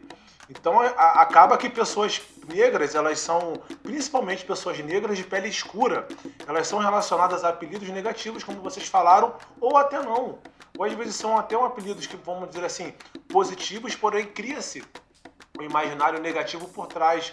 Pô, o Jorge Lafon, um dos atores mais expressivos que nós já vimos, né? representante de um movimento muito importante, mas que teve a sua imagem totalmente desgastada pelo fato de ser homossexual, de ser gay, enfim. E você não queria ter essa imagem vinculada a uma pessoa assim. Então já ficou algo negativo. Então, uma das minhas falas é, é, era a respeito de apelido e a outra, que eu já vou, já vou até emendar no meu material, se ninguém tiver mais para nada para falar, eu pode tenho. cortar se for o caso, que é liberdade. Tá, então fala aí, Petit. Pô, fora que eu esqueci, cara. Mas. não, mas... muito bom, muito bom. É, é. Uma coisa que eu lembrei aí, enquanto o Cleiton tava falando do, desse lance do apelido, foi que eu tava problematizando outro dia aquela música do, do Zeca Pagodinho, que fala que nega sem cabelo é João. Você sabe qual é? Aquela. Obrigado, não. Colete curto, paletó. Sim. É, não conhece é, Zeca Pagodinho. famosa. Pra vocês. Babaca. pra vocês verem. pra vocês verem como é que. como é que eles fazem as coisas também pra. Pra desumanizar a gente, né? Como o Petit tinha falado. E pra nos envergonhar. Porque assim, nega sem cabelo é João. Querendo atrelar a feminilidade da mulher ao cabelo. Né? Verdade. O que eu ia falar Realmente, era sobre a questão do apelido. Gancho, Vou, vou terminar, Cleiton. É, o que eu ia falar era sobre a questão do, do apelido, né? Que existe uma, um ditado, uma regra aí do subúrbio, aí das ruas, né? De que é o seguinte: você te botar o apelido, você não pode cair na pilha, porque senão o apelido pega. É o caralho, meu irmão. Entendeu? Te, te, te botaram apelido, você tem que Maior pegar a faca e enfiar na barriga do, do, do cara, entendeu? Por- aí essa pessoa vai ser a primeira a parar de te chamar de, pelo apelido, entendeu?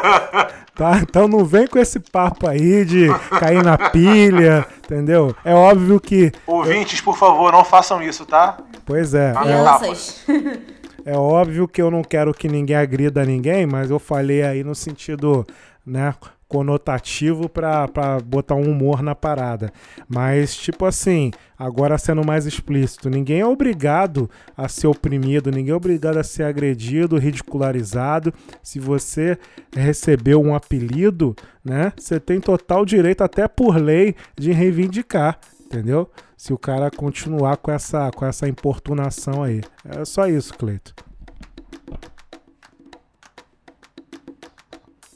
É, eu ia falar sobre a parte do cabelo, mas eu vou voltar no, no- no- no apelido porque é, a gente quase ninguém conhece o Petit por nome de José. né? Verdade. Todo mundo conhece ele Petit por Petit e acabou. Eu sou da época que a gente chamava ele de Júnior ainda. Quando, quando a gente morava em Jardim América, a gente brincava de pequeno, desde pequeno, chamava ele de Júnior. O Petit, e a, é, a história do apelido do Petit tem duas versões. Tem a versão que eu acredito que é a fidedigna e tem a versão que ele acredita que é real. A versão fidedigna é que na época do comercial da Parmalat, que tinha aqueles animaizinhos, né, vários bichinhos, um, um- tinha, tinha uma vaquinha, eu acho, enfim, é, um menino negro lá, preto, muito bonitinho, e ficou apelidado de Petit. Mas ele tem uma outra versão sobre o apelido dele. Fala aí, Petit. Cara, essa versão aí da, da, do- da Parmalat eu não conhecia. Eu conhecia outra. A que, a que contava era do, do, um, de um iogurte Petit Suisse, sei lá, um bagulho assim. Que aí pegaram desse, desse nome, né? Mas, e tem, a, e tem o. Mas aí a gente pode perguntar pro, pro criador, né? O criador foi o Jefferson, ceguinho, pô. Ele, a gente tem que chegar pra ele e perguntar por Foi quê. já é ver- verdade. Tem que perguntar pra ele por que, que ele criou esse, esse, esse nome aí, entendeu? E tem a minha versão, que é a versão oficial, entendeu? E ficou. E ficou, e é a minha versão, porra. entendeu? Aí é isso, mas Tá certo, é o que importa. é, o apelido aí, é meu, pô. E aí já emendando. Só a minha material, opinião importa. É isso aí. Só o certo. E a minha. E meu, e meu último comentário sobre o seu material, que você falou sobre a liberdade de escolha do cabelo, que é o principal símbolo né, desse processo de reivindicação, concordo 100%. A, a Beatriz trouxe aí um exemplo, né, que o, que o Zé Pagodinho canta, colete culto, paletó do mesmo pano negro, vem andando, nega sem cabelo é João, paletó sem manga é blusão. É- Essa do Nega Sem Cabelo é João, que vincula a imagem da mulher com cabelo curto à de um homem, quem passou por isso foi minha esposa, quando ela teve que. Ela passou por um processo de química no cabelo, chegou no colégio é, com cabelo curto e um dos coleguinhas falou: Ih, chegou, é, professora, tem um menino novo. Ah, eu chamado, o lembro. nome dele é João. Olha só. Eu lembro Pô, dessa, dessa parada aí. Imagina isso. Olha só. Imagina isso. Eu lembro. para uma menina, não, não sei quantos anos ela tinha na época. Então, 15, realmente, o cabelo é, é, é- é uma das melhores expressões, ah, não sei se era, mas enfim, é, é, que o cabelo é uma, das- é uma das formas de expressões mais visuais e importantes que nós temos hoje em dia. E eu, agora eu já vou entrar propriamente no meu material, eu vou falar sobre a construção da minha autoestima. Eu sempre, sempre tive autoestima elevada. Quem me conhece sabe. Nunca tive Eita, problema glória. com autoestima. Desde menor desde menor. E, e mesmo não sendo considerado o bonito da época da escola, da infância, que ninguém me escolhia, isso nunca me afetou. Felizmente, isso nunca me afetou. É, mesmo quando as pessoas falavam que eu era feio e que eu era isso, que eu era aquilo, isso de alguma forma meu, eu tinha um- uma blindagem ali que eu me considerava bonito, eu me considerava atraente, mesmo que eu não conseguisse, na mesma proporção, me inteirar assim, com o sexo oposto. Você é leonino? Mas. Cleiton, é. Não, Cleiton, só ariano. pra aquele lance que, que eu falei do, até do outro episódio, uma, uma marca do Cleiton que ficou assim na adolescência, Nessa época que a gente ia pras festinhas, aí ficar com as menininhas, não sei o que, ali, naquela guerra das migalhas ali. É, é, aí, cara, o Clayton, de cabeça raspada, passava gel. Pra você ver como que ele. Como que a autoestima, como que a autoestima dele era trabalhada. No nível. né? Não, e outra, assim, é, eu já falei isso aqui em alguns episódios. é, eu não vou falar que eu era. Eu sou, eu sou gago. É que hoje em dia, infelizmente, eu tenho algumas ferramentas que eu consigo controlar minha gagueira. Mas imagina uma criança negra de cabelo raspado, óculos fundo de garrafa. Esses dias até no Instagram eu postei aí é, no meu stories, acho que foi é, um- um- uma foto minha de como que eu era no anos, nos, nos anos 90 barra início dos anos 2000. Realmente eu me achava bonito naquela época lá porque minha autoestima tava muito autoestima mesmo. Mas felizmente em casa, e é, e é esse que é o principal detalhe pra mim, eu nunca fui repudiado. Meus pais nunca falaram um ai e eu já experimentei todos os tipos de cabelo, quase todos. Eu só não descolori. Mas eu já deixei o cabelo raspado com listra aqui, com listra colar. Eu já alisei cabelo, já fiz é, permanente, já fiz trança, já fiz trança solta, trança na go. Cara, eu fiz tudo que eu queria fazer com o meu cabelo, assim, na minha adolescência. Meus pais nunca questionaram. Então, se dentro de casa meus pais que pagavam minhas contas, que me amavam, nunca falaram, ai, como é que eu vou ficar dando moral pra quem mora longe de mim? Meu quem Deus. pô, mal me conhece. Excelente. Tem que Então- anotar. Bom, Gente, vamos colocar essa frase aí na, na, na- no- no- na logo do tabloide negro. Muito bom. Então, eu meio que intuitivamente carreguei isso pra minha vida inteira. Pô, meus pais nunca me criticaram em nada, cara. Algumas pessoas de fora, assim, pô, já não tá na hora de você ficar um pouquinho mais sério, parar de fazer essas coisas no cabelo, e eu nunca dei importância pra isso. E quando, ao passo que eu fui crescendo, que eu fui trabalhando, que eu fui ganhando meu dinheiro, eu fui, óbvio, eu fui tendo um pouquinho mais de consciência social, e eu percebi que eu estava inserido em, um- em uma sociedade capitalista, e que nessa sociedade capitalista você acaba sendo colocado numa de que tem que comprar para ser feliz ou comprar para se sentir bem. Eu hoje eu consigo vincular que pelo menos para mim é, a autoestima ela tá muito ela tá muito vinculada ao dinheiro, né? Você vê, uma propaganda de biscoito, de, de brinquedo, de roupa, você fala, ah, pô, se eu comprar esse vestido eu vou ficar muito bem. Se eu conseguir fazer essa trança com a transista tal, eu vou ficar muito bem. O Cláudio fica até me zoando, fala assim, pô, mano, tu só faz parada aí com gente hypada, só corta o cabelo, não sei o que, só faz trança. É, é, é- é uma forma que eu, sei lá, encontrei de me sentir inserido nesse sistema capitalista. Se eu tenho condição de comprar alguma coisa, ou se eu tenho condição de me manter uma aparência X e isso não vai prejudicar ninguém, eu vou fazer. Então eu vejo que o próprio Claudio falou de uma moda que é de cria, você ter camisa de favela. Eu tenho quase certeza que muitas pessoas que moram em favela que têm essas roupas de, de time não compram essas roupas falsificadas. Pode até ser de primeira linha, que também não é barato. Uma camisa dessa por baixo é 200 conto. E tu vai no armário do Verdade. maluco, tem umas 6, 7 camisas dessa. Então, assim, o dinheiro, na minha visão, ele tá ligado diretamente, aliás, oposto, né? Que a autoestima ela tá ligado diretamente ao dinheiro.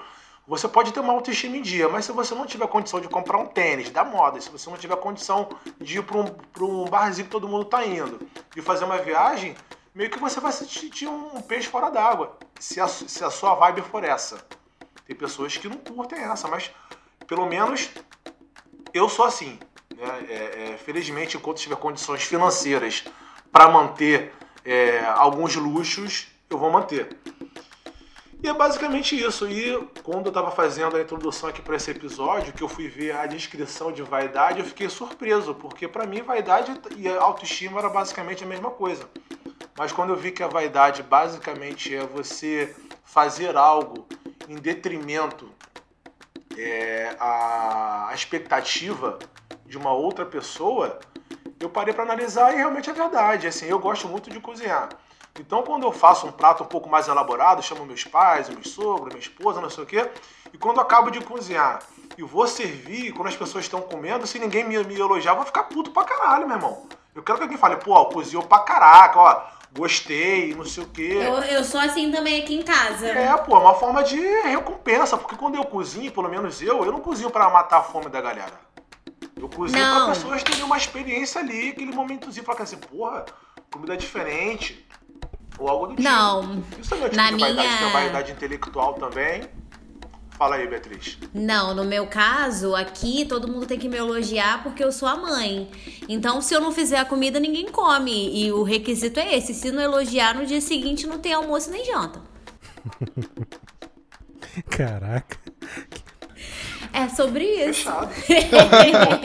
Caraca, é um mi- posição, Já não lava posição. louça. É sobre isso, ninguém tá tudo lava. bem. É, ninguém lava louça. Ninguém faz nada. Sou eu que faço, então tem que falar que tá bom. Se não falar que tá bom, no dia seguinte não tem. Nossa, seus valores estão um pouco alterados. Mas tudo Acabou. bem. Acabou. E aí também tem a questão. Tem a questão da vaidade intelectual que eu tava falando também, de você ler um livro e você ver uma pauta e se identificar com a pauta e querer opinar sobre. Então, assim, é- é, a pessoa que se considera vaidosa, ela vai se arrumar, vai passar perfume, vai escovar o dente, vai comprar aquela roupa e vai encontrar a pessoa que ela estava se arrumando. Não que essa arrumação toda seja para a pessoa. Essa arrumação pode ser até mesmo para ela. Mas se ela vai encontrar essa pessoa, a pessoa não vai fazer nenhum comentário, porra, é broxante, né? É o mínimo que você espera. Falar assim, pô, tá bonita, cabelo tá diferente, pô, maquiagem ficou legal. É o mínimo que você espera. Então, basicamente, o meu material é esse aí, sobre vaidade e autoestima, e fiquem à vontade para me criticarem se for o caso. Cuidado Cláudio, com a sua crítica. Cláudio, fala aí. Cara, eu não ouvi muito o que ele falou, ficou caindo aqui e voltando, tá ligado? É, segue você e a Beatriz aí. Cleiton falou que tem que ter dinheiro pra ter autoestima. Ah, tá, tá. Então tá bom, já que o Petit resumiu, é. Cara, então, é, assim, é, essa parte aí eu, eu peguei que ele falou sobre a questão de, a questão de gastar dinheiro ir nos melhores locais. É, isso é uma forma também dele se autoafirmar, algo do tipo, de se sentir bem e tal.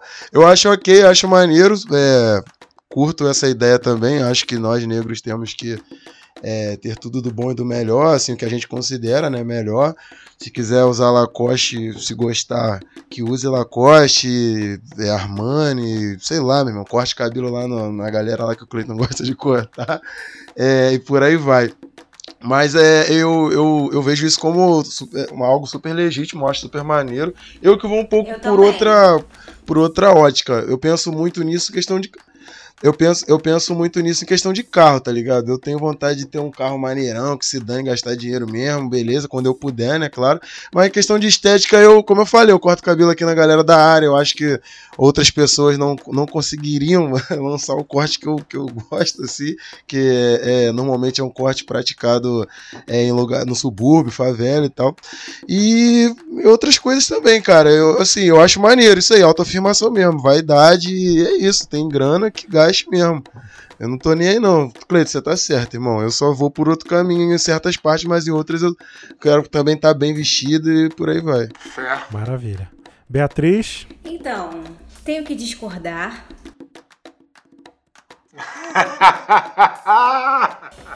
Discorde? Não, Discorde? olha só. Só discordar mesmo. Não, eu, eu já penso diferente. Eu já. Essa questão do, do dinheiro, da autoestima, concordo também, porque eu fico triste quando eu tô dura. Mas como eu sou uma pessoa pobre, eu não tô triste sempre. Então, eu não associo. Nem muito- pode, é, né, Eu não associo né? muito uma coisa a outra. Mas esse lance que ele falou de estar frequentando os lugares badalados e tal, eu já não tenho muito isso, porque eu prezo mais por eu me sentir bem no local do que eu ir até o lugar só porque todo mundo tá indo. Por exemplo, eu sou uma pessoa que eu gosto muito de Madureira, gosto muito de Pedra do Sal. Não que eu não vá a outros lugares. Agora, inclusive, eu não tô indo muito a lugar nenhum. Mas assim, recentemente eu tive uma experiência num local muito badalado que a entrada foi cara. Eu não bebo cerveja, mas o meu companheiro bebe o balde de cerveja extremamente caro e a experiência não foi tudo isso. Mas na internet o local é super Entendeu? Tá super em alta. Mas você tocou não, guitarra. não foi esse não. Esse aí foi maneiraço. Em, esse foi e foi Baratex Ah, tá. lá na Lapa, que, eu- que é outro lugar também que eu adoro. E Hum. foi karaokê esse aí. Enfim. E assim, o, o lugar, esse outro local que eu tô comentando, eu tô puta ainda até hoje com o dinheiro que a gente gastou lá, porque eu achei que foi um, um puta desperdício. É, só porque a gente foi também pra comemorar o aniversário de uma amiga, mas eu já me decidi que nas próximas comemorações eu vou ficar atenta, atenta inclusive a- ao cardápio do lugar, né? Porque o preço foi um preço surreal e não correspondia ao que tá nas redes sociais do, do lugar. E eu também não me senti bem. Primeiro, que era um local cercado de gente branca. Tinha muita gente branca. Eu já me, me senti meio que intrusa. E por incrível que pareça, era uma roda de samba. E não sei também Ih, era samba de branco. Samba de branco é totalmente diferente. Fa- Não, mas assim, quem- os caras que estavam tocando foram caras que eu gosto. Era Salgadinho, era grupo 100%. Mas os frequentadores. Não, não era o Tiaguinho.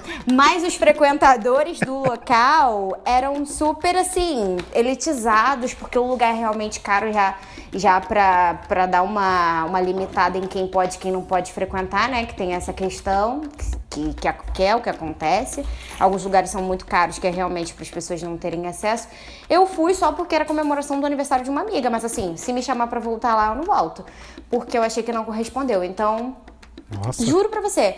Eu, assim, prefiro ir ao Samba da Feira, que é ali no Engenhão, que é onde eu me sinto super à vontade. E olha que eu nem bebo cerveja, essas coisas. Mas, assim, eu me sinto super à vontade do que voltar lá nesse lugar só porque ele era caro.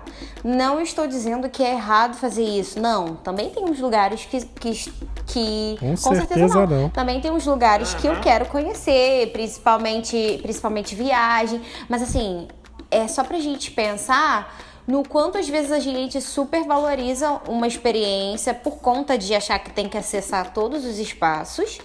E quando tu chega lá, o negócio não era nem isso tudo. Entendeu? Às vezes tu gasta um dinheiro à toa. Mas o mais tá importante, Beatriz, é postar no que- Instagram. Se você não gostou, não importa. O negócio é postar no status. Para alguns, para algumas pessoas, o mais importante é postar no Justamente, Instagram. justamente, né? Realmente, para algumas pessoas, né? Para algumas pessoas, postar no Instagram, né? Principalmente com uma, de- uma roupa diferenciada aí, que é o mais Então, importante. não, é- eu né? não, eu não Mas me, tudo pe- bem. não me prendo a isso. Cara, vamos lá, deixa eu falar aqui o lance do Clayton. É, cara, eu, eu super concordo com o Clayton com relação a essa questão do dinheiro, né? Do, porque esse lance aí do, do dinheiro super concordo. Porque nós é, vivemos, estamos numa situação de sistema capitalista né, e não tem como você criar um outro sistema dentro do capitalismo. Né? Você tem que se adaptar nesse sistema para sobreviver. Né? Pelo menos eu não conheço. Existem, né? O, o nosso o nosso cientista social aí é, pode citar várias outras formas de sociedade aí, né? Mas aqui, pelo menos em Jardim América, né, a maioria é capta- está no capitalismo e precisa vivenciar Não. o capitalismo, né? Não, tem que sobreviver dentro, não tem. É, assim, não tem como criar uma sociedade alternativa. Os cults, a galera good vibe vai querer matar, mas não tem como você criar uma sociedade alternativa dentro de outra sociedade. Assim, que, que igual você falou, que pratica o capitalismo, não tem como. A realidade é essa. Ele vai participar. Então, nosso amigo aí, cientista, já, já comprovou que eu não tô viajando. É, e aí, cara, eu vou contar é, a história de dois membros da minha família, né? O meu, o meu bisavô, que é o seu Claudio Honor, né? Eu não o conheci, mas minha mãe me falava muito dele, que ele é, que eu sou muito parecido com ele, porque eu sou é, eu sou tão metódico, metódico quanto ele era, né? E ele tinha essas coisas de de horário, de ritual para tudo, essas coisas todas. Então eu já tenho essas paradas aí. E o outro e o outro outra pessoa é meu tio avô, tio Clauci. Esse aí era engraçado. Por quê? Ele conseguiu um emprego público, né, de motorista e, ganha, ganhava muito bem, né? E aí o que, que ele fazia? Ele ia para uma cidade, né? E ele ia lá, via qual era o principal clube daquela cidade, quais eram os, plan- o camarote mais caro, qual era o- a roupa mais cara e pagava aquilo tudo ali. E aí é, chegava lá num- numa festa do clube e tal, um show, e aí ficava aquele homem preto, todo vestido de branco, no melhor camarote do clube, né? E todos os Portão do brancos ao kit. redor, tipo assim, bugados. Totalmente bugados, né? Sem entender Minando nada. Né? Caraca, o que, que esse cara tá fazendo? Quem é esse cara? Então, ele sempre teve essa, essa tendência, né? Eu tenho um pouco disso, né? Só que o meu lance é mais diferente. O meu lance é mais voltado para minha satisfação é, prazerosa, digamos assim. Então, vou dar um exemplo para vocês.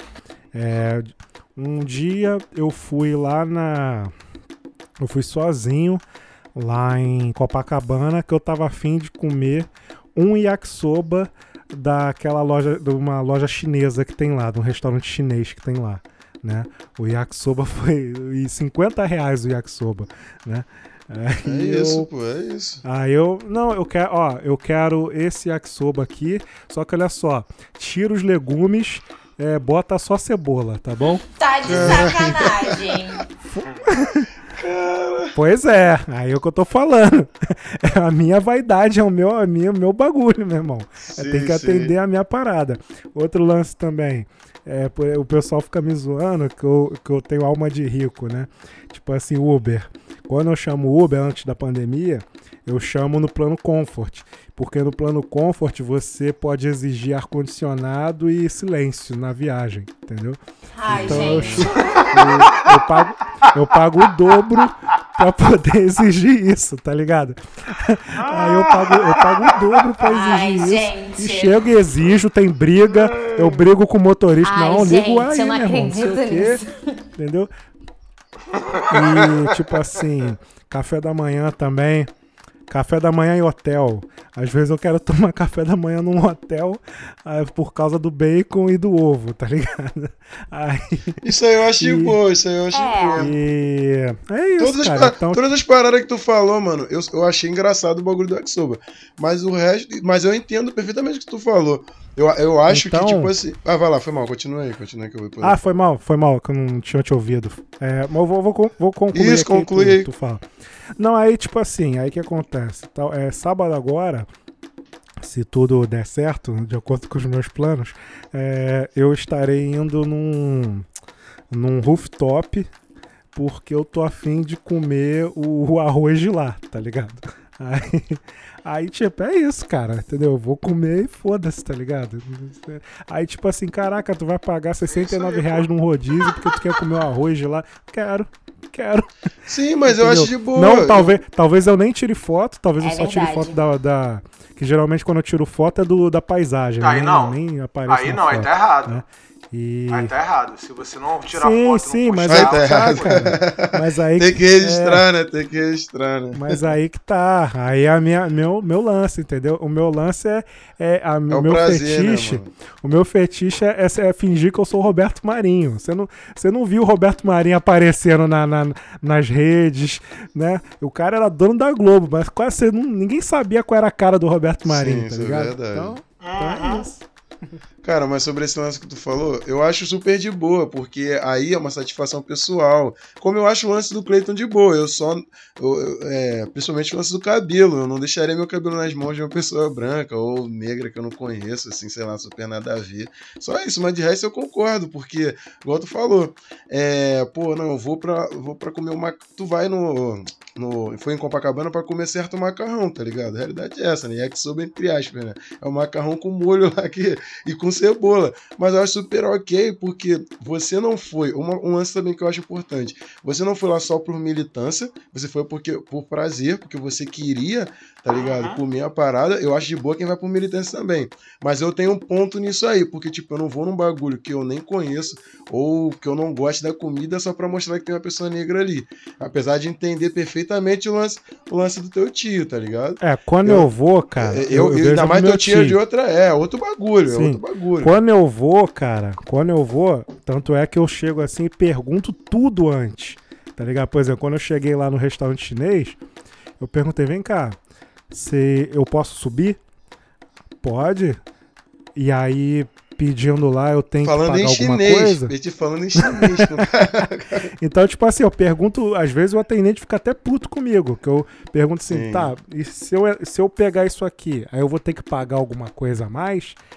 Tá, aí chegando aqui no rooftop, eu tenho direito a ir até ali, tá ligado? Eu posso tirar uma foto se eu for ali, entendeu? Sim. Aí eu tenho essas paradas aí. Às vezes é, assim, dificilmente é por militância. A militância acaba sendo uma consequência, entendeu? Sim, Geralmente sim. eu vou porque eu quero realmente comer Concordo. aquela parada ou vivenciar a, a, paisagem, o vento, porque eu tenho aquele lance, né? A Beatriz sabe muito bem. Eu detesto aglomeração e eu gosto sim. de silêncio. Né? Então eu vou nesses lugares porque nesses, por exemplo, lá eu tava comendo na Santa Paz. É, eu evito dizer isso, né? Mas aí, mas aí o lance é esse. Fala aí, Cláudio.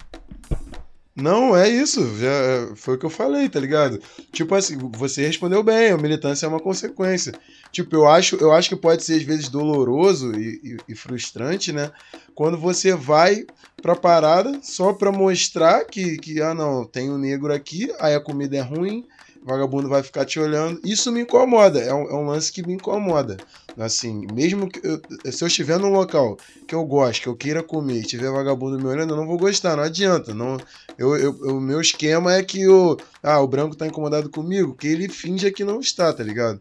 Porque se ele demonstrar, a gente vai ter um problema. E, e, e fé se tiver também, como, como você falou, e eu, eu sou da mesma, da mesma escola, vai arrumar um, um caô ali na hora, vai dar merda. Só que eu não quero que dê merda, eu quero ir no local para comer na moral, entendeu? Por isso que às vezes ir só por militância, eu, eu hoje em dia eu não iria, eu prefiro ir num local que sei lá, aqui eu vou ficar de boa, que eu vou comer uma parada diferente. E, e fé, mas acho super de boa o que você falou, mano, que eu colhei também. É, pra mim tá super tranquilo. Então, então eu posso continuar indo, né, Cláudio? Pode, eu deixo, eu deixo, cara. Eu deixo Muito obrigado. Porque assim, porra, com a minha permissão acho que fica melhor, né? Vai ficar tudo mais Com tranquilo. certeza, agora eu já vou aliviado. é isso aí, gente. Mais alguma questão aí que vocês querem colocar? Tô aqui, não, eu queria só falar o lance da foto. Eu nunca tiro foto porque eu sempre chego com fome, já chego pra comer, entendeu? Aí quando eu vou lembrar da foto eu já comi, a mesa já tá toda bagunçada, essas coisas. então tá explicado, gente. É, a Beatriz não está postando devido a essas questões aí. Ela precisa de um fotógrafo para acompanhar. Tá? Quando ela estiver rica, ela. Não é nem isso. Na verdade, eu não gosto muito de postar. O Petit, ele é até puto comigo. Na hora, assim, é muito difícil eu estar tá com vontade de mostrar para as pessoas o que, que eu tô fazendo. Eu tenho essas coisas. Ok. Temos aqui o quadro comunitário. Temos aqui o Guilherme Kid, né, artista plástico da Zona Oeste do Rio de Janeiro. Ele vai lançar aqui o áudio aqui. Vai lá, Guilherme.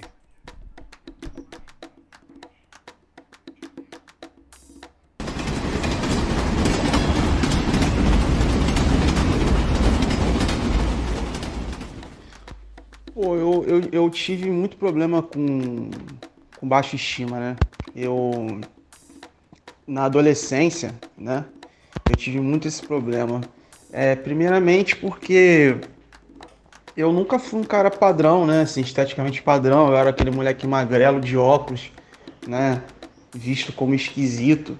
E eu lembro também que na adolescência, na época que eu era adolescente, ali nos anos 2000, tava uma moda no subúrbio que era tal de moda estronda, né? Estronda. Que inclusive era, era meio que tinha uma imposição de um padrão de beleza né, cara, branco, sabe? É, playboyzado, né, com aquele jeito de, de, de Mauricinho, cabelo liso pro lado, louro, uma imposição racista, né? Posso assim se dizer. E, pô, eu sofria, né, cara? Eu sofri com essa. com essa. com essa.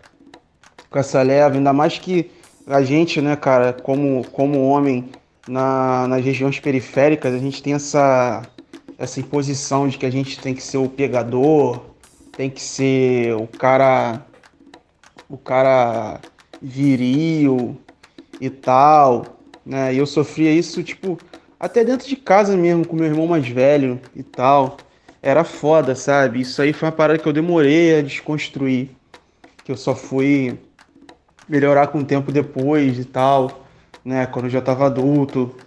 E eu também tinha um problema, cara, na baixa estima em relação a, a fazer algo, né? Eu achava que eu não me encaixava em nada, que eu não sabia fazer nada, que eu nunca ia ser aceito por um grupo.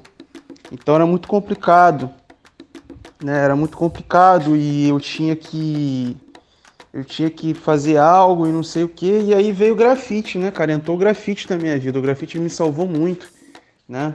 O grafite ele meio que ele, ele, ele me proporcionou um conforto em relação a isso, né? É, e eu tive, tive muito essa experiência, né, cara, na adolescência ali, no, no começo da minha, da minha fase adulta. Foi o depoimento do Guilherme Kid, ele é artista plástico da Zona Oeste do Rio de Janeiro. Aí, você quer falar alguma coisa, Beatriz? Eu quero. Essa questão de irmão, assim, é, é engraçado, porque é, a minha irmã é retinta, mas ela é muito bonita. Sempre foi muito bonita, de tudo. Verdade. De corpo, né? Ela sempre foi maravilhosa. E eu, mais nova, eu era super magrela, eu era campeã de natação, como as pessoas diziam. É, nadava de frente, corre de lá de tudo, nada de nada. e tinha essa comparação entre a gente. E eu sofria muito com essa comparação. E esse lance também que ele falou do dessa época da estronda era assim, a galera com cabelo de lado. O tênis de skatista, gente, vocês não pegaram essa fase? Você era da Estronda? Você era da Estronda? Claro que Eu não. usei tênis, eu usei o tênis. Claro que não. Claro que não. Kicks Teve, eu lembro isso. dessa época. Eu lembro dessa época assim. Ok. Você queria ser do bonde da Estronda? Ou... Óbvio que não, né? eu sempre achei isso mó feio. É, sempre odiei esse bagulho. Uó, uó. esse bagulho. Mas o tênis era, era, na- era da moda. É, né? Cláudio sempre odiou, muito, mas estava presente no, nos tirei ondas, né? Isso, eu ia, mas eu ia por causa do isso, funk, gente? mano. Eu sei. Aham. Era um Tirei Onda evento. Festival, era um evento que ocorria ali na Barra da Tijuca, embaixo do. Embaixo daquele. Como é que é o nome do shopping? O antigo Claro Hall, ATL Hall, é naquele local ali. Aí depois virou. Isso, Via Parque, exatamente. Sim, sim. Eu era adolescente. Pô, tinha Que é hoje- é no 17 Via anos, Parque, né? 16, Não, desde 15, né? 15, 16, 17 anos, né? E Cláudio frequentava o bonde da Estronda. Mas vamos lá. Não, não, não, aí não. Aí não. E temos aí também a especialista, né? A doutora Nandara Paiva. Ela é dermatologista, especialista em laser. E ela vai passar aqui também o seu conhecimento.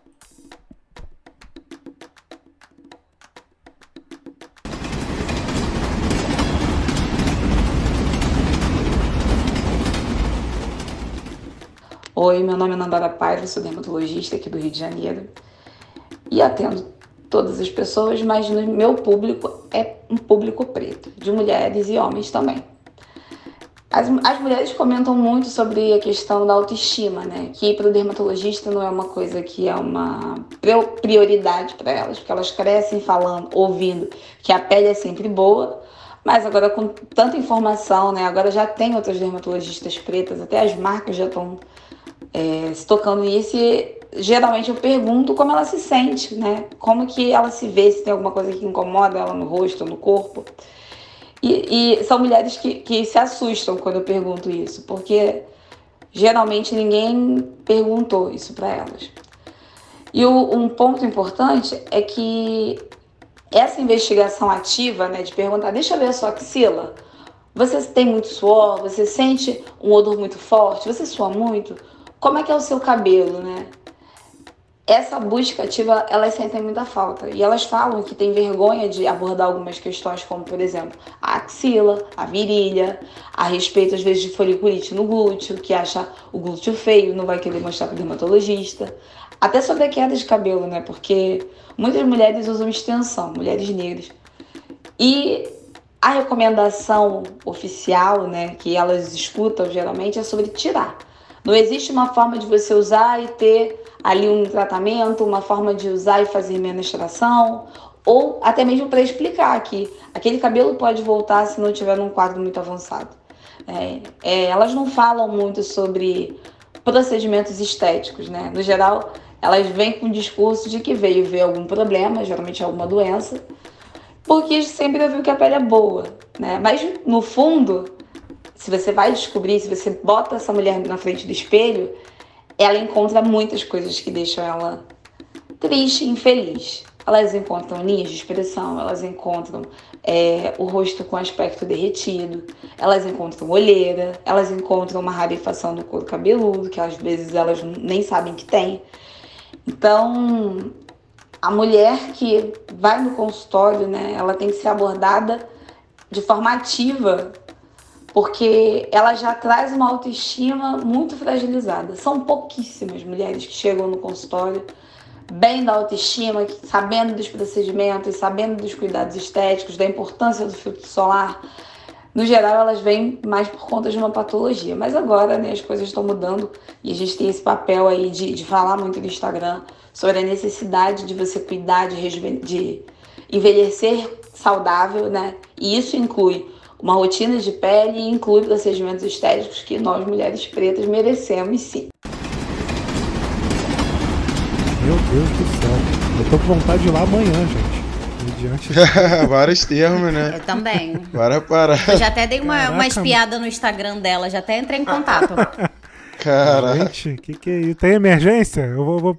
Pergunta pra se tem emergência. Caraca, mano, a mulher É. falou várias paradas aí. Que isso, gente? Que isso? O Maneiro teu, eu vou, mesmo, vou fazer que nem mesmo. cobra, vou pedir pra trocar de pele lá, cara. Caraca,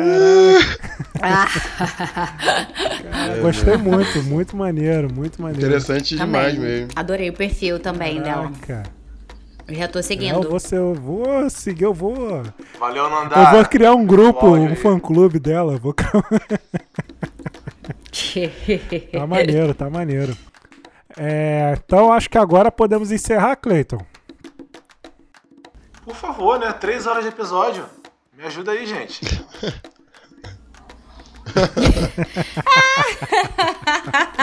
É a presença dela, né? Que faz com que a gente né, se empolgue aí falando mais, né?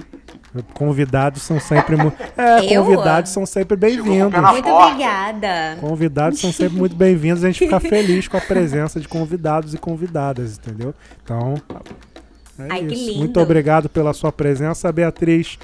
E espero que Eu que haja outras oportunidades aí pra você aparecer novamente. Me chama É que eu venho. Valeu, Beatriz. Agora entrando pelo. Pelo não, né? Para o time do Tabloide Negro, né? Pelo que eu. Pelo que eu. Olha o cara aí Ah, adiantando aí, bagulho Ué. que não é pra adiantar. Olha aí, ó. Olha aí. Ué, é, fica. É o quê? Só pra É deixar a o quê? galera com gostinho, só pra deixar a galera aí, com gostinho. aí. Mas é isso, valeu. Olha aí. Valeu pela que não é presença. pra adiantar, cara. Ué, os caras nervosos, gente? Ué, calma. Não, eu, eu ia anunciar, eu ia anunciar de uma forma Ué, esplendorosa. amigo, ninguém- Calma, meu amigo. Foi só um comentário, pô. Pra entrar pro time de diversas formas. Relaxa aí, meu parceiro. Vai Foi poder só ter um comentário, gente. Ela tá entrando pro tabloide negro, gente. Eu falei um o time. O Só um time. comentário. Você que tá nervoso. Pro time, pro time. Fica nervoso, não. Ansiosão, mané. Ai, Vai ai. vai ser ansiedade. É. Pô, é uma boa. É. É uma boa. Uma boa- Um ótimo tema, na real. Então é isso, gente. É, próximo episódio a gente vai a- anunciar aí, né? A Beatriz tá chegando, né? A gente tá só ajeitando o contrato, tá? Mas ela tá chegando aí com novidades. E mais uma vez, muito Joga obrigado. K10, Beatriz. joga K10. Volte sempre. Jogadora cara. Jogadora caríssima. Pô, Eita! veio lá. Jogadora caríssima. Mó Eita. desenrolo pra, pra poder trazer lá da Europa. Mó desenrolo. Empresários, caralho. É, porra, várias, várias. Foi tipo o Ronaldinho Gaúcho vindo pro, pro Flamengo. Vários desenrolos. Papo reto, vários manda vários meses. Então é isso, gente. Vocês querem deixar algum recado aí? É nóis. É nóis. Muito obrigada. Obrigada pelo convite. Tranquilo. Tchau, então, tchau. gente, eu pensei que o Cleiton ia falar alguma coisa, mas não falou não. Então tá tranquilo. Valeu, gente. Até a próxima aí. Tchau. Valeu, fé. Valeu.